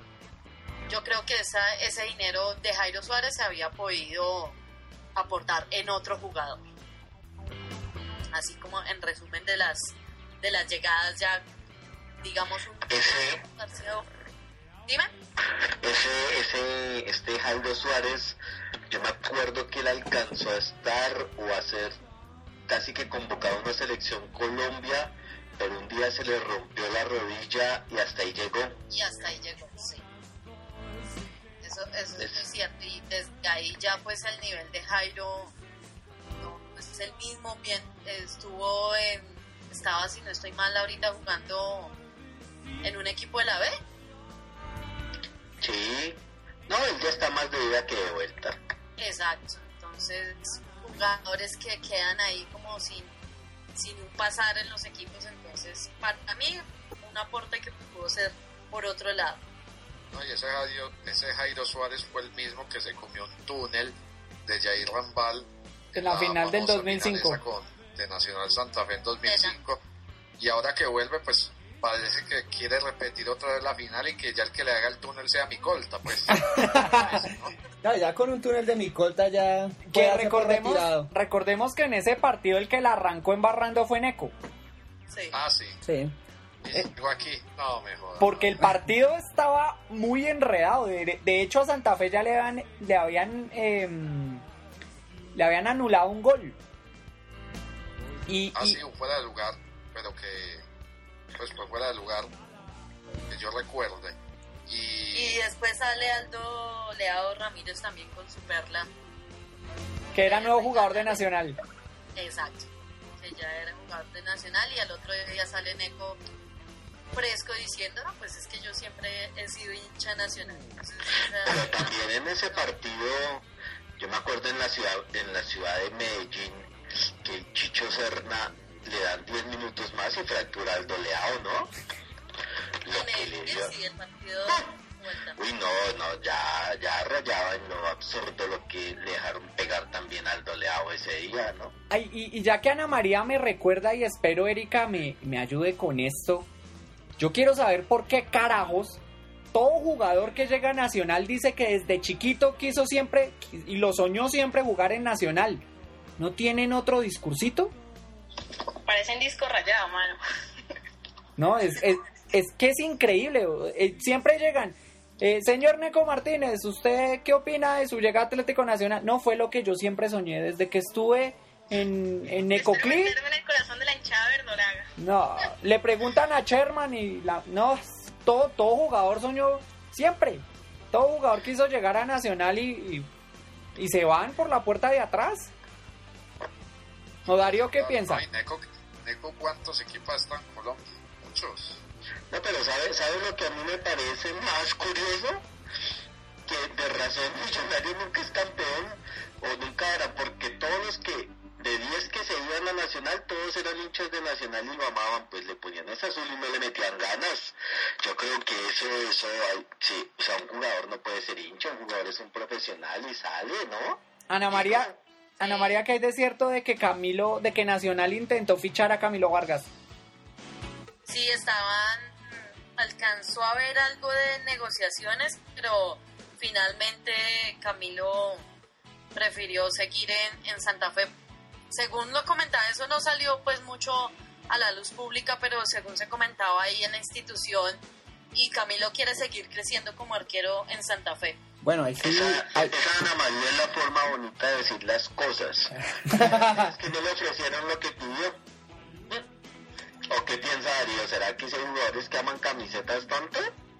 Pregúntele a Riquelme. Hay muy pocos. Preguntémosle a, a Carmelo Valencia. Ah, bueno, ¿qué fue lo que pasó con Carmelo Valencia? Preguntémosle a Carmelo y creo que hay- a cada una de las niñas nos puede Carmelo que en explicar. estos momentos está pidiendo disculpas a la hinchada santafereña hablando del tema Carmelo Valencia. Pero- Robert, ¿será que yo podría meter aquí una pequeña cuna? ¿Una pequeña cuña? a ver, da- de, Díganos. pague pues la cuña. Eh, a nombre del suramericano sub-20 y de las oportunidades para los jugadores jóvenes, ¿podemos hablar de las contrataciones de Nacional? Ya, ya, ya, vamos para allá. O sea, no, no, por el suramericano sub-20 y por la oportunidad que toca darle a los muchachos. ¿Cuáles son las contrataciones de Nacional, Robert? Bueno, vamos por Nacional a pedido del No, señor pero, Frías. pero primero culminemos que estábamos Ah, bueno, hablando estamos del tema hablando. Carmelo y ya venimos con ese gran tema de debate Bueno, listo, que, nos, continuemos que nos pues. propuso el señor Frías. Yo no sé si quiere hablar del sub-20 Juan Pablo Ángeles, no sé qué es lo que quiere hablar el señor Frías. No, pero dejemos terminar Bueno, el, el tema Carmelo Valencia. caso Carmelo Valencia. Carmelo, para mí, más que la plata, es que la verdad no, no quería. Es un poco porque si hubiese sido por una negociación ya estaría en la China y más allá de la China. Pero pues en estos momentos está, se le está volviendo, le está haciendo competencia a la novela Dorlan Pavón. Uh, Pero, pero ayer en, en el carrusel deportivo salió Puche, el de la Asociación de Futbolistas Profesionales Colombianos, sí. y comentó que el caso de, de este Carmelo Valencia no lo pueden no lo pueden parar, no lo pueden inhabilitar por ninguna circunstancia. También contó el de Johnny Ramírez con el tema del chico Sí. y que ese está un, y que ese está un poquito más complicado, inclusive para que pueda jugar con Millonarios, tiene que pedir un permiso provisional como de tres meses. O sea, en lo que él explicó, el tema de Johnny Ramírez sí es complicado y podría el chico intentar parar al jugador mientras se, se decide la situación, más en el de Carmelo Valencia no. Por si acaso, dicho ayer en el carrusel deportivo antes del sudamericano y eso. Bueno, eh, continuamos con Atlético Nacional, donde se conoció hace muy, muy, un par de horas se conoció que Juan Pablo Ángel va a ser el delantero de Atlético Nacional por fin. Por fin después como de cuántos días o semanas prometió el señor Víctor Marulanda que iba a llegar el delantero, Darío. No, más, dos meses. Desde, desde diciembre, sí, desde Desde diciembre, sí. Desde diciembre eso estuvo... No, primero decía Manolana, no, es imposible que yo no sé qué y todo eso. Y a, y a las dos horas salía de la cuesta. Sí, estamos hablando que todo eso... eh, esa era una de las incoherencias, de las No, y- tantas incoherencias que manejan los directivos de Nacional. Pero, Darío. Parecen, parecen con mera psicología de niño, que, que salen a decir una cosa y, y te terminan contratando. Los casos Arias y ahora caso Juan Pablo Ángel. Ah, sí, señor. Pero eh, Darío, el compañero, sin estar muy enterado del tema, yo creo que la cosa pinta mal cuando un equipo se va de gira internacional y no lleva los papeles completos, ¿no? Es que... es- No, no, lo digo de, de- de verdad, o sea, ya, de ahí para abajo, o sea, no organizan un chisme, hermano. Pero según Marulanda ellos llevaban todo bien, que fue, fue problema de allá mismo. Yo lo decía en el programa anterior, Nacional no se debió dar ni asomado al José María Córdoba si le faltaba un trámite y venirse a hacer vueltas a Bogotá. De, manda- de milagro no mandaron a Félix Micolta a hacer las vueltas como mensajero. Sí, porque No. yo creo que eso fue lo que pasó. No lo hubieran mandado en una caja a Costa Rica. y- Yo, yo creo que eso fue lo que pasó, que mandaron a Félix Micolta a hacer las vueltas y, y terminaron en el aeropuerto sin el visado. No, es que yo creo que este año, este principio de año ha sido el más nefasto dirigencialmente de Nacional. O sea, más, Yo más nunca vi- mediocridad imposible. Sí, sí, Exacto. nunca vi tanta petardez dentro de los directivos a la hora de manejar refuerzos, a la hora de, de echar jugadores, de no traerse a nadie de Alianza Petrolera y ahora esta payasada que, que resultó esta gira fallida, una gira de, de, de, de petardos, pues porque iban a jugar con troncos. Costa Rica no es un país pues, en potencia de No, fútbol. pues contra el Limón de Costa Rica. No, no. Esa vaina, es- ese equipo yo no sabía que existía en mi vida.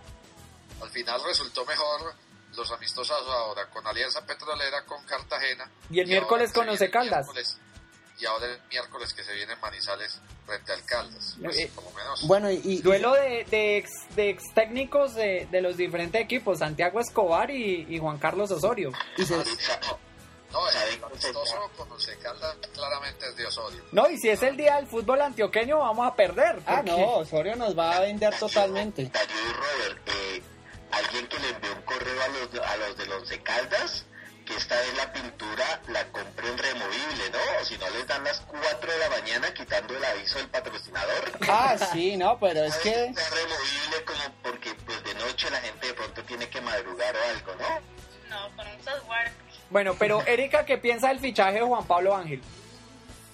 pues como lo hemos medio captado por ahí antes del programa, eh, pues lo trae más que todo es por cuota de experiencia y, y líder. Y pues si hay goles, si llegan los goles, que es lo que todos esperan, muy bueno, pero pues creo que muchos, pues más de la mitad me imagino, quedaron satisfechos con la llegada de él o con, la, con el fichaje de él. Darío, ¿qué opina? Darío, una pregunta. ¿Usted se acuerda en el 94? pero cuando se la aguantó. Hizo el gol del título de Nacional. ¿Cuántos goles le anularon al Medellín? No se la aguantó. Yo sabía que el señor No Frías no se la podía guardar. No, no, yo, yo, yo la verdad, hasta el segundo gol tuve la esperanza de que fueran a valer alguno, pero no sé si hubo más. Ahora, Nacional también jugó con 10. Incluso el gol de Ángel, el equipo estaba con 10. Ahí es- fue expulsado Nixon Perea como a los 30 minutos del primer tiempo. Eso también, pues, marcó algo el rumbo del partido. Y Nacional atacó con todo con 10. Y cuando llegó el gol, ahí sí se refugió y el Medellín se hizo matar, pues, No, le voy a decir, matar el partido y entregarle el título a Millonarios. le voy a decir, Darío, por qué el señor Frías está haciendo la siguiente anotación y se lo voy a decir porque yo estuve en el Campín presenciando el 3-1 de Millonarios América. Ajá, Y yo con, con un radio en la oreja, ¿no? Resulta que pues estaba ganando Millonarios muy cómodamente 3-1. Si el partido hubiera sido de noche, Millonarios hubiera encendido los juegos pirotécnicos, o sea, ya hubiera lanzado pólvora. Ya estaban cantando campeón, campeón, ya estaban alistando la vuelta olímpica, la banca de Millonarios ya estaba exaltada. Cuando dicen en, en el altoparlante, dicen gol en Medellín, gol de Juan Pablo Ángel, ese estadio fue un cementerio total. Un silencio profundo. Y ahora vienen a recordarlos yo no sé cuántos eh, gente que no echaron los penaltis, no sé, lo pasado pasado. Si nos ponemos a recordar penaltis que fueron o no fueron, les recuerdo el de gremio en, ahorita en la Copa Sudamericana. Por eso es el punto. hablar del, del 89, ese ya es un tema que hemos tratado varias veces acá. Y no lo voy a seguir En tratando. ese equipo Medellín creo que jugaban, si no estoy mal, el Pájaro Juárez, Rubén Darío, La Gambeta, ¿no es cierto? Sí, señor. Eh, Gente, gente muy de corazón azul. estaba, estaba El arquero era Barbat. el arquero era Barbat, sí señor. Oscar Pareja. Está Oscar Pareja, sí, en señor. Sí, sí me acuerdo a Barbat llorando después de que Ángel le hizo el gol. Era, no, era casi la misma base del Medellín que salió, sub- que salió subcampeón en el 93, que el Junior lo ganó. ¿Se acuerdan? El famoso gol del Junior de Mackenzie. Ah, sí, el de Mackenzie. Entonces, eh, eh, oiga, sí, hace rato que eh, no venía Ángel a jugar a Nacional. Creo que Ustedes el- me pedían la, la opinión, pues, a ver, Sí, eh, sí, sí. Yo, no, yo no veo a Juan Pablo Ángel pues como la salvación que algunos lo quieren hacer ver, como que va a ser pues el, el super goleador de Nacional, pero sí me alegra de que llegue a Atlético Nacional, creo que es un jugador que le puede aportar bastante cuota de experiencia y que es un referente, o sea, eh, ¿hace cuánto en Nacional no hay referentes? Bueno, estaba Gastón Pesuti, pero eh, al final fue basureado y fue echado como un perro, le quitaron la capitanía y hasta que lo echaron pues de Nacional como si fuera la peor rata.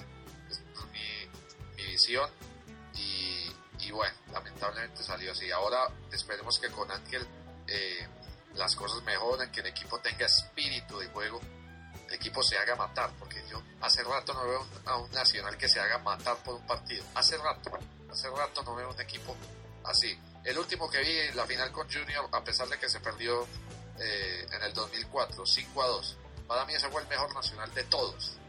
Que se hizo matar y que se hizo eh, todo lo posible por ganar esa estrella, no se pudo, pero que al menos perdieron con las botas puestas. Ese fue el último gran nacional. De resto, bueno, de pronto alguna en 2005, pero muy poco, muy poco espíritu de equipo le he visto a, a Nacional en los últimos años. Yo, Pero hablando, hablando en serio, aparte del tema de Ángel y todo eso, sí me, pa- a mí sí me parece que esa clase de contrataciones se deben hacer en los equipos, porque en el fútbol colombiano estamos adoleciendo de ídolos, como hace, oye- hace ocho días contaba Paso, aquí jugador bueno se lo llevan a los 20 años, entonces como que la hinchada no le alcanza a saborear, sea, por ejemplo, jugadores como, a mi modo de ver, como un Ángel, como un Roballo, si bien es cierto puede que futbolísticamente no aporten lo de una persona más joven, lleva más hinchada, se dispara venta de camisetas, es gente que crea ese compromiso de correr, crean, o sea, crean ídolos, crean hinchada. A mí la verdad lo del temas como lo de Juan Pablo Ángel, me parece que es un tema de hasta de mercadeo bien, bien interesante y que lo que puede que no aporte con fútbol lo aporte en otras cosas. yo, yo honestamente pienso que lo de Juan Pablo Ángel, a mí me gusta mucho que vuelva Juan Pablo Ángel a Nacional. Nacional rescata un ídolo. A mí me parece que Juan Pablo Ángel es un ídolo para la hinchada de Nacional. Nacional tiene delanteros buenos. Tiene un delantero. Me parece que Fernando Uribe eh, jugó muy bien contra Equidad y pienso que lo va a hacer muy bien este semestre. Eh, está también Duque. Me parece que es un jugador muy, muy interesante. Fue prácticamente eh, un jugador clave en la consecución de la Superliga Postobón el año pasado. Y Juan Pablo Ángel viene a aportar ese toque de experiencia, ese liderazgo y viene a tratar de poner la casa en orden. Parece que Juan Pablo Ángel va a aportar muchísimo a Nacional y le, y le va a entregar con su experiencia, una, un- por lo menos le va a enseñar a definir a- o, o algo de fundamentación a Félix Micolta o a Uribe. O, le va a aportar cosas muy, muy buenas a Nacional. Me parece un fichaje clave en Atlético Nacional. Y aparte de que Nacional tiene una nómina muy buena, espero que de verdad Nacional haga un gran torneo y haga una gran campaña en este semestre. Ojalá que no, pero bueno. No, pero por el bien del fútbol ya es hora que esos equipos de nombre vuelvan a, a ser los protagonistas. Y que, y que también los otros que están ahí detrás en el paso de todos estén ahí en la pelea y le den ese sabor al, al fútbol colombiano que tanto necesitamos. Eh, sí, eso, eso es muy cierto. Y también, pues creo, según los fichajes de es- para este torneo, creo que este torneo debe ser uno de los mejores, ya que Millonarios, Santa Fe, Deportivo eh, Cali. Deportivo Cali, eh, el Once Caldas, Junior. Junior, han hecho unos fichajes muy interesante. muy interesantes. Entonces, pues, volviendo un poquito al tema de, de Ángel, para mí también estoy de acuerdo con, con todos ustedes. Ángel, más que el goleador o El Salvador. el salvador que muchos esperan, para, para mí también es un jugador que le va a aportar es esa cuota de, de, de, eh, apropiamiento de la camiseta, de sudar la camiseta, de querer la institución verdaderamente. A todos esos jugadores de Nacional que tienen muy buenas condiciones, pero que no la sudan, que no juegan, que no hacen lo que deben hacer en la cancha. Entonces, yo creo que acá también cabe una pregunta que creo que con Robert la estábamos discutiendo antes, bambalinas. Tras bambalinas, exactamente, y es ¿cuál sería el mejor fichaje ¿O cuál fue hasta el o momento? cuál fue o cuál ha sido el mejor fichaje hasta el momento De la del temporada. FPC Sí. para esta para esta temporada? Para Darío, ¿cuál fue el, el fichaje hasta el momento? El fichaje estrella de la temporada. Freddy Montero de Millonarios. Para Ana María. Uy, es que tengo ahí cierta Freddy Montero y más, y más por, por nombre, ¿no? Y más como lo, digámoslo así, lo han vendido toda la prensa. Pero, pero hablando del tema Santa Fe, Carlos Valdés sé que va a ser un gran fichaje para el fútbol colombiano. Para Erika. Sí, también la, la contratación de, de profesional sería Freddy Montero, pues por lo que le ha dado, le ha dado harta, harta pantalla y pues harta... Ah, se me fue la palabra. Sí, promoción. Sí, harta promoción la, la, la prensa y todo, y pues viene, viene muy bien referenciado. Para usted, Guillermo. Para mí también es Freddy Montero en cuanto a su costo económico y al, al nivel futbolístico que él tiene, que espero para bien del, pues, del fútbol profesional colombiano y pues obviamente en especial de Millonarios, que sea el mismo que tuvo cuando se fue acá de Colombia, ¿no? Pero pues para mí es Freddy Montero. Para mí, en primer lugar está Freddy Montero, en segundo lugar está Juan Pablo Ángel y en tercer lugar está Emanuel Molina de Santa Fe. Y Giovanni Hernández de Medellín también. No, ni Giovanni no. Para que Giovanni ya está de salida. Pero es un gran fichaje para Medellín. Pues es un armador que necesitaba y no lo va a encontrar en otro lado. Y un muy buen armador. Señor Frías, cuéntenos usted qué opina. Para mí el mejor fichaje que hubo para este FPC fue Freddy Montero. Y ya para finalizar el tema de Ángel y de Nacional, falta ver Ángel con qué actitud llega, ¿no? Si llega con la actitud del Ángel del 94, que era un muchacho que estaba con ganas de mostrarse y de que lo compraran e ir a asegurar su futuro económico, o si llega como el jugador de 37 años que ya hizo lo que tenía que hacer en el fútbol. Yo espero que llegue el Ángel eh, que ha sido siempre. Me parece que es un jugador que tiene la cabeza muy aterrizada, un jugador maduro y por algo la edad que tiene.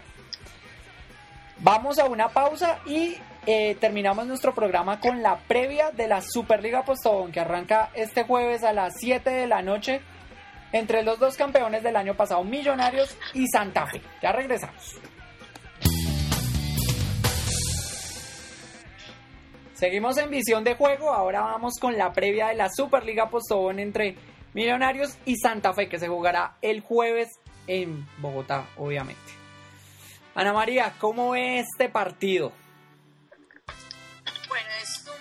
Es un partido que, la verdad, y les voy a ser sincera, eh, la Superliga se formó en Colombia como por querer generar más partidos o no sé, pero es un partido al que no le veo mucho sentido. Ya se logró que el campeón de esta Superliga tenga cupo para la Sudamericana del No. 2014, ¿no? No, el campeón, el campeón de la Superliga gana una copa.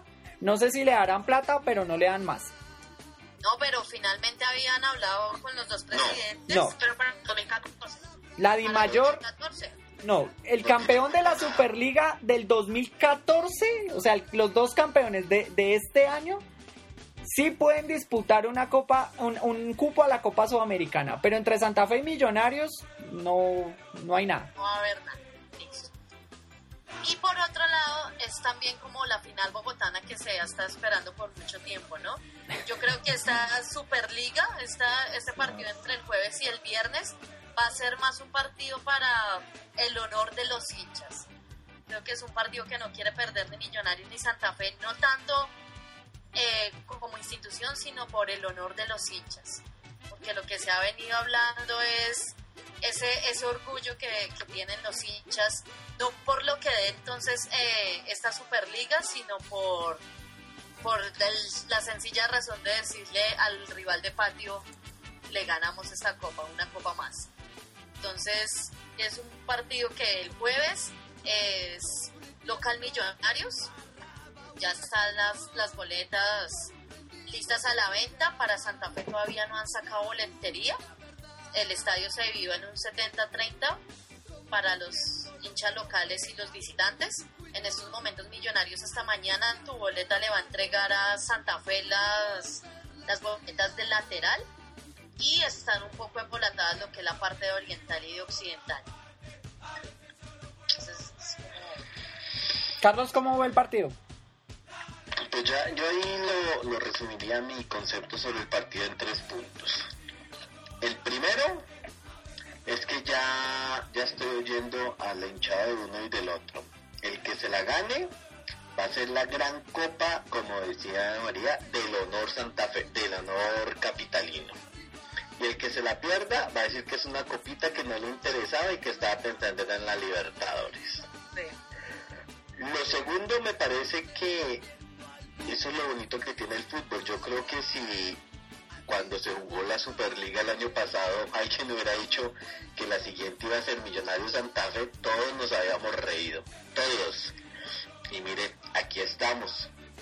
La tercera es que me parece que es un abuso lo que hacen con la boletería. Me parece que ese partido no da el nivel para que sea más caro que un partido triple A contra un Nacional, contra un Cali. Creo que de cierta manera juegan con la pasión de la gente, con las ganas de ver a su equipo. Y yo creo que la gente se dio la pela en la final contra de Santa Fe contra Pasto de pagar boletería cara. En la final de Millonarios Medellín, eh, que no estuvo cara, estuvo carísima. Pero yo creo que no van a haber dos llenos, yo creo que no van a haber dos llenos en el, en el estadio. Y, y lo cuarto y lo más importante es que el año pasado Magnelli Torres dijo que el Nacional había salvado el año porque se había ganado la Copa y la Superliga. Entonces puede ser que de pronto pues por ahí asegure Pep, eh, digo Gutiérrez o Torres salven el año pues con la poderosa Superliga y como pues esa copa es que vale para los títulos, entonces pues uno más, uno menos no estorba en ninguna vitrina, ¿no es cierto? Darío, ¿cómo es este partido? Ay, Dios mío. yo, pues, eh, ojalá gane Santa Fe, la verdad. La verdad, ojalá gane Santa Fe. Aunque yo veo eso muy parejo. Si es que Wilder Medina está rompiéndola del todo, de pronto se puede inclinar eso para Santa Fe, porque Millonarios no, no ha tenido así, pues, excepto Montero, no ha tenido más refuerzos, pues. Anderson Zapata. ¿Y cuántos salieron de Millonarios? Han salido varios. Cosme. Del título, Cosme, Vázquez. Esos que se fueron para el Querétaro. Entonces yo lo veo, creo que un poquito más claro para Santa Fe, a menos de que Freddy Montero pues se pegue una diablada y, y le desequilibre eso a favor de Millonarios. O Watson Rentería, uno nunca sabe. Ah, sí, también. Negro eh, con cualquier clásico que se haga matar. Erika, ¿cómo lo ve? Sería pues, como dijo Ana, que ya es más o menos por, por el honor de la hinchada, por el honor de, de, de cada hinchada y, y sí, de un trofeo más, más a la vitrina y, y en, o sea, en la disputa del reino pues está, personalmente, está reñido por Medina, por, por los refuerzos de todos, por mentalizados por comenzar el año bien. Son muchas cosas. Esperar a ver cómo, qué, con qué nos sorprenden los dos equipos.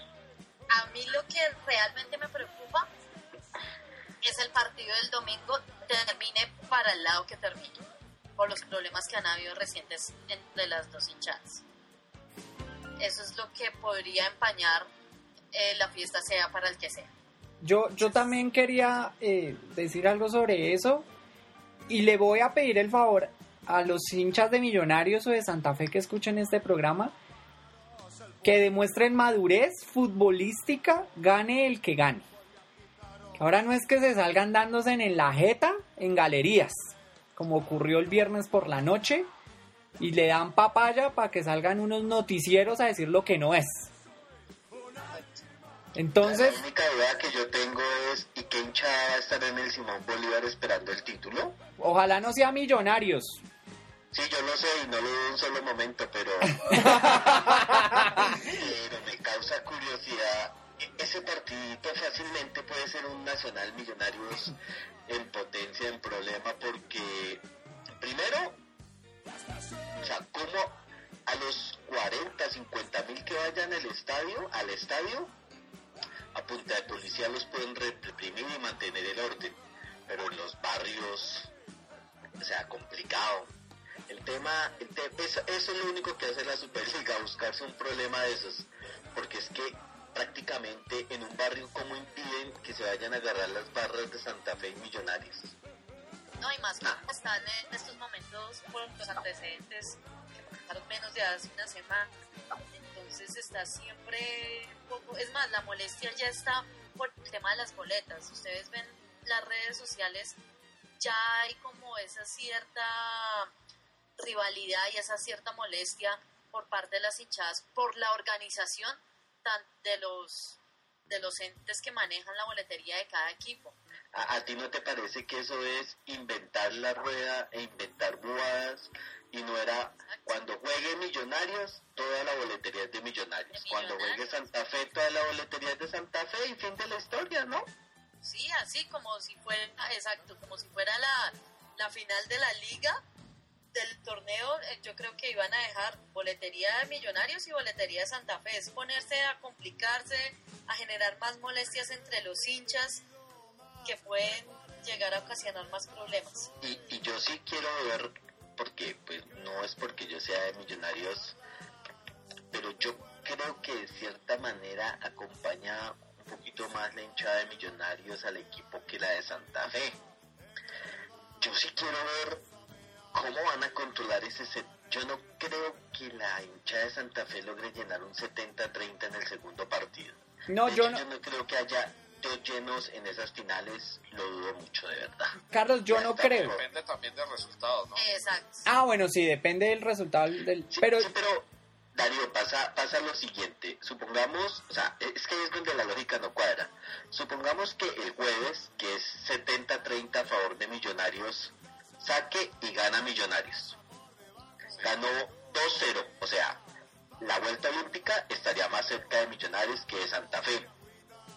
¿Ustedes creen que al domingo, al jueves siguiente, va a ir un 70% de Santa Fe y un 30% de Millonarios?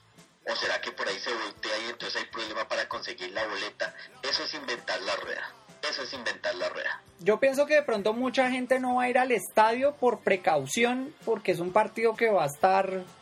Va a estar caliente y eso que no juega Bedoya. Es un partido de alto nivel en cuestión de seguridad. Sí, es un partido, pero está- pero yo de verdad pienso que, que o, o espero, o le pido el favor a, a las hinchadas de Millonarios y de Santa Fe que se porten juiciosos y ahora no salgan a tirarse, porque perdieron, salgan a tirarse en el primer transmilenio que vean en el camino y a grafitearlo. Sa- ¿Sabe lo que yo también ofrecería? Señor, y ojalá pudiera ahí Ana María ayudarnos eh, a ver con- si los comandos van a tirar pólvora, explicarles que eso no toca aprenderla todavía una vez, ¿no? Porque si no se les revientan los 30 bultos en 20 segundos y por ahí suspenden el partido. y demandan el partido ante la Mayor. Exacto. Algo de lo que están da- como darle vueltas a esa rueda y todo, para mí esto es la Superliga. O sea, un torneo que se inventan, un- dos partidos que se inventan ahí para definir un campeón para un año donde ya los equipos están reforzados de diferente forma. No sé, yo creo que todo empezaría desde replantear ese juego de la Superliga. Bueno, ahí yo digo que la Superliga es lo que, digamos, lo- los dirigentes colombianos tratan de copiar del fútbol europeo. Lo, lo mal, lo copian mal y lo tratan de acoplar acá al fútbol colombiano. Pero bueno, yo creo que la Superliga ya solamente queda esperar cómo resultan estos partidos, pedirle, como hemos como menciona acá Robert y como hemos mencionado acá durante el programa, la hinchada que por favor tenga un comportamiento adecuado, que no salgan a formar disturbios, ni a- o sea, no los formen ni adentro ni afuera del, por favor, del estadio ejemplo. que hay que dar ejemplo y no cogerlo, no copiar lo malo de los otros países de Brasil o de o de qué o de Argentina. No hagan lo de Sao Paulo Tigre, por sí, favor. por favor. Entonces, ya solo nos queda decir eso, mirar cómo se van cómo van a jugar Muchachos, Santa Fe y Millonarios. Muchachos, es un deporte, esto es una esto no es una guerra de pandillas. Esto no es el que sea más bravo, el que saque más machetes, el que dé más piedra y ladrillo.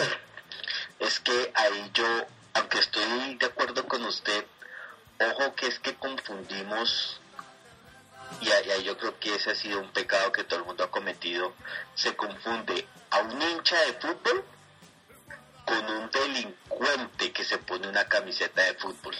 Yo a usted le aseguro algo que si por alguna circunstancia usted o Darío o Ana María o yo algún día en un estadio se le salta uno la piedra y se salta, se va a mano limpia. El que con un puñal es un ampón, hermano. Es que tiene una camiseta de fútbol puesta, sí, pero esos sacan, se quitan la camiseta y llegan al barrio a atracar.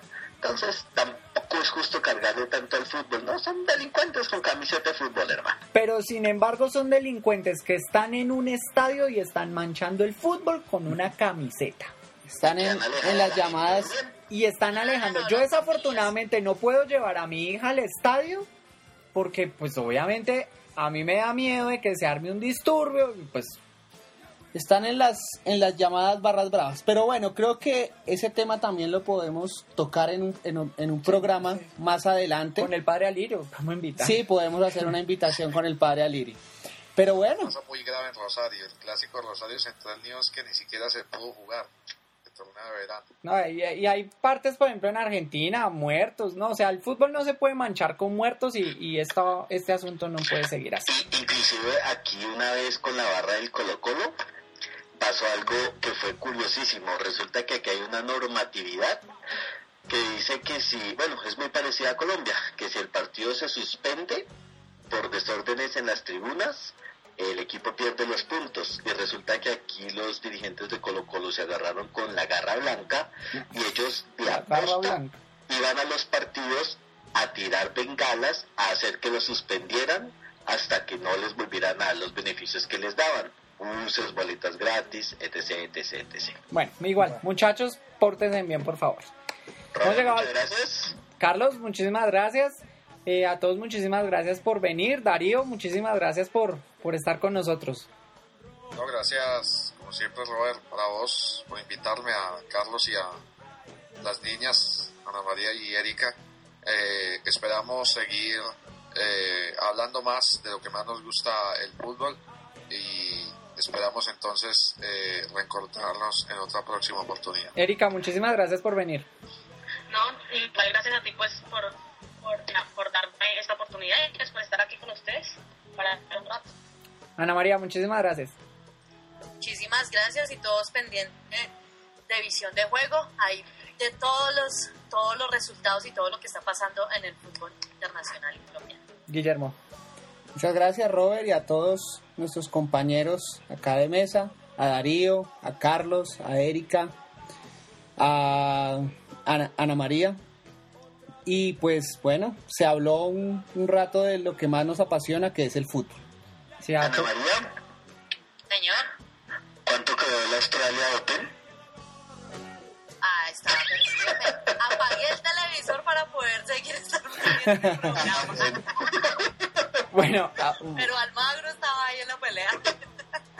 Bueno, a todos ustedes, muchísimas gracias por estar con nosotros. Atentos a nuestras publicaciones en Facebook y Twitter, o si tienen cuenta en iTunes. Y pues muchísimas gracias. Estaremos pendientes para eh, los partidos de la Superliga Postobón.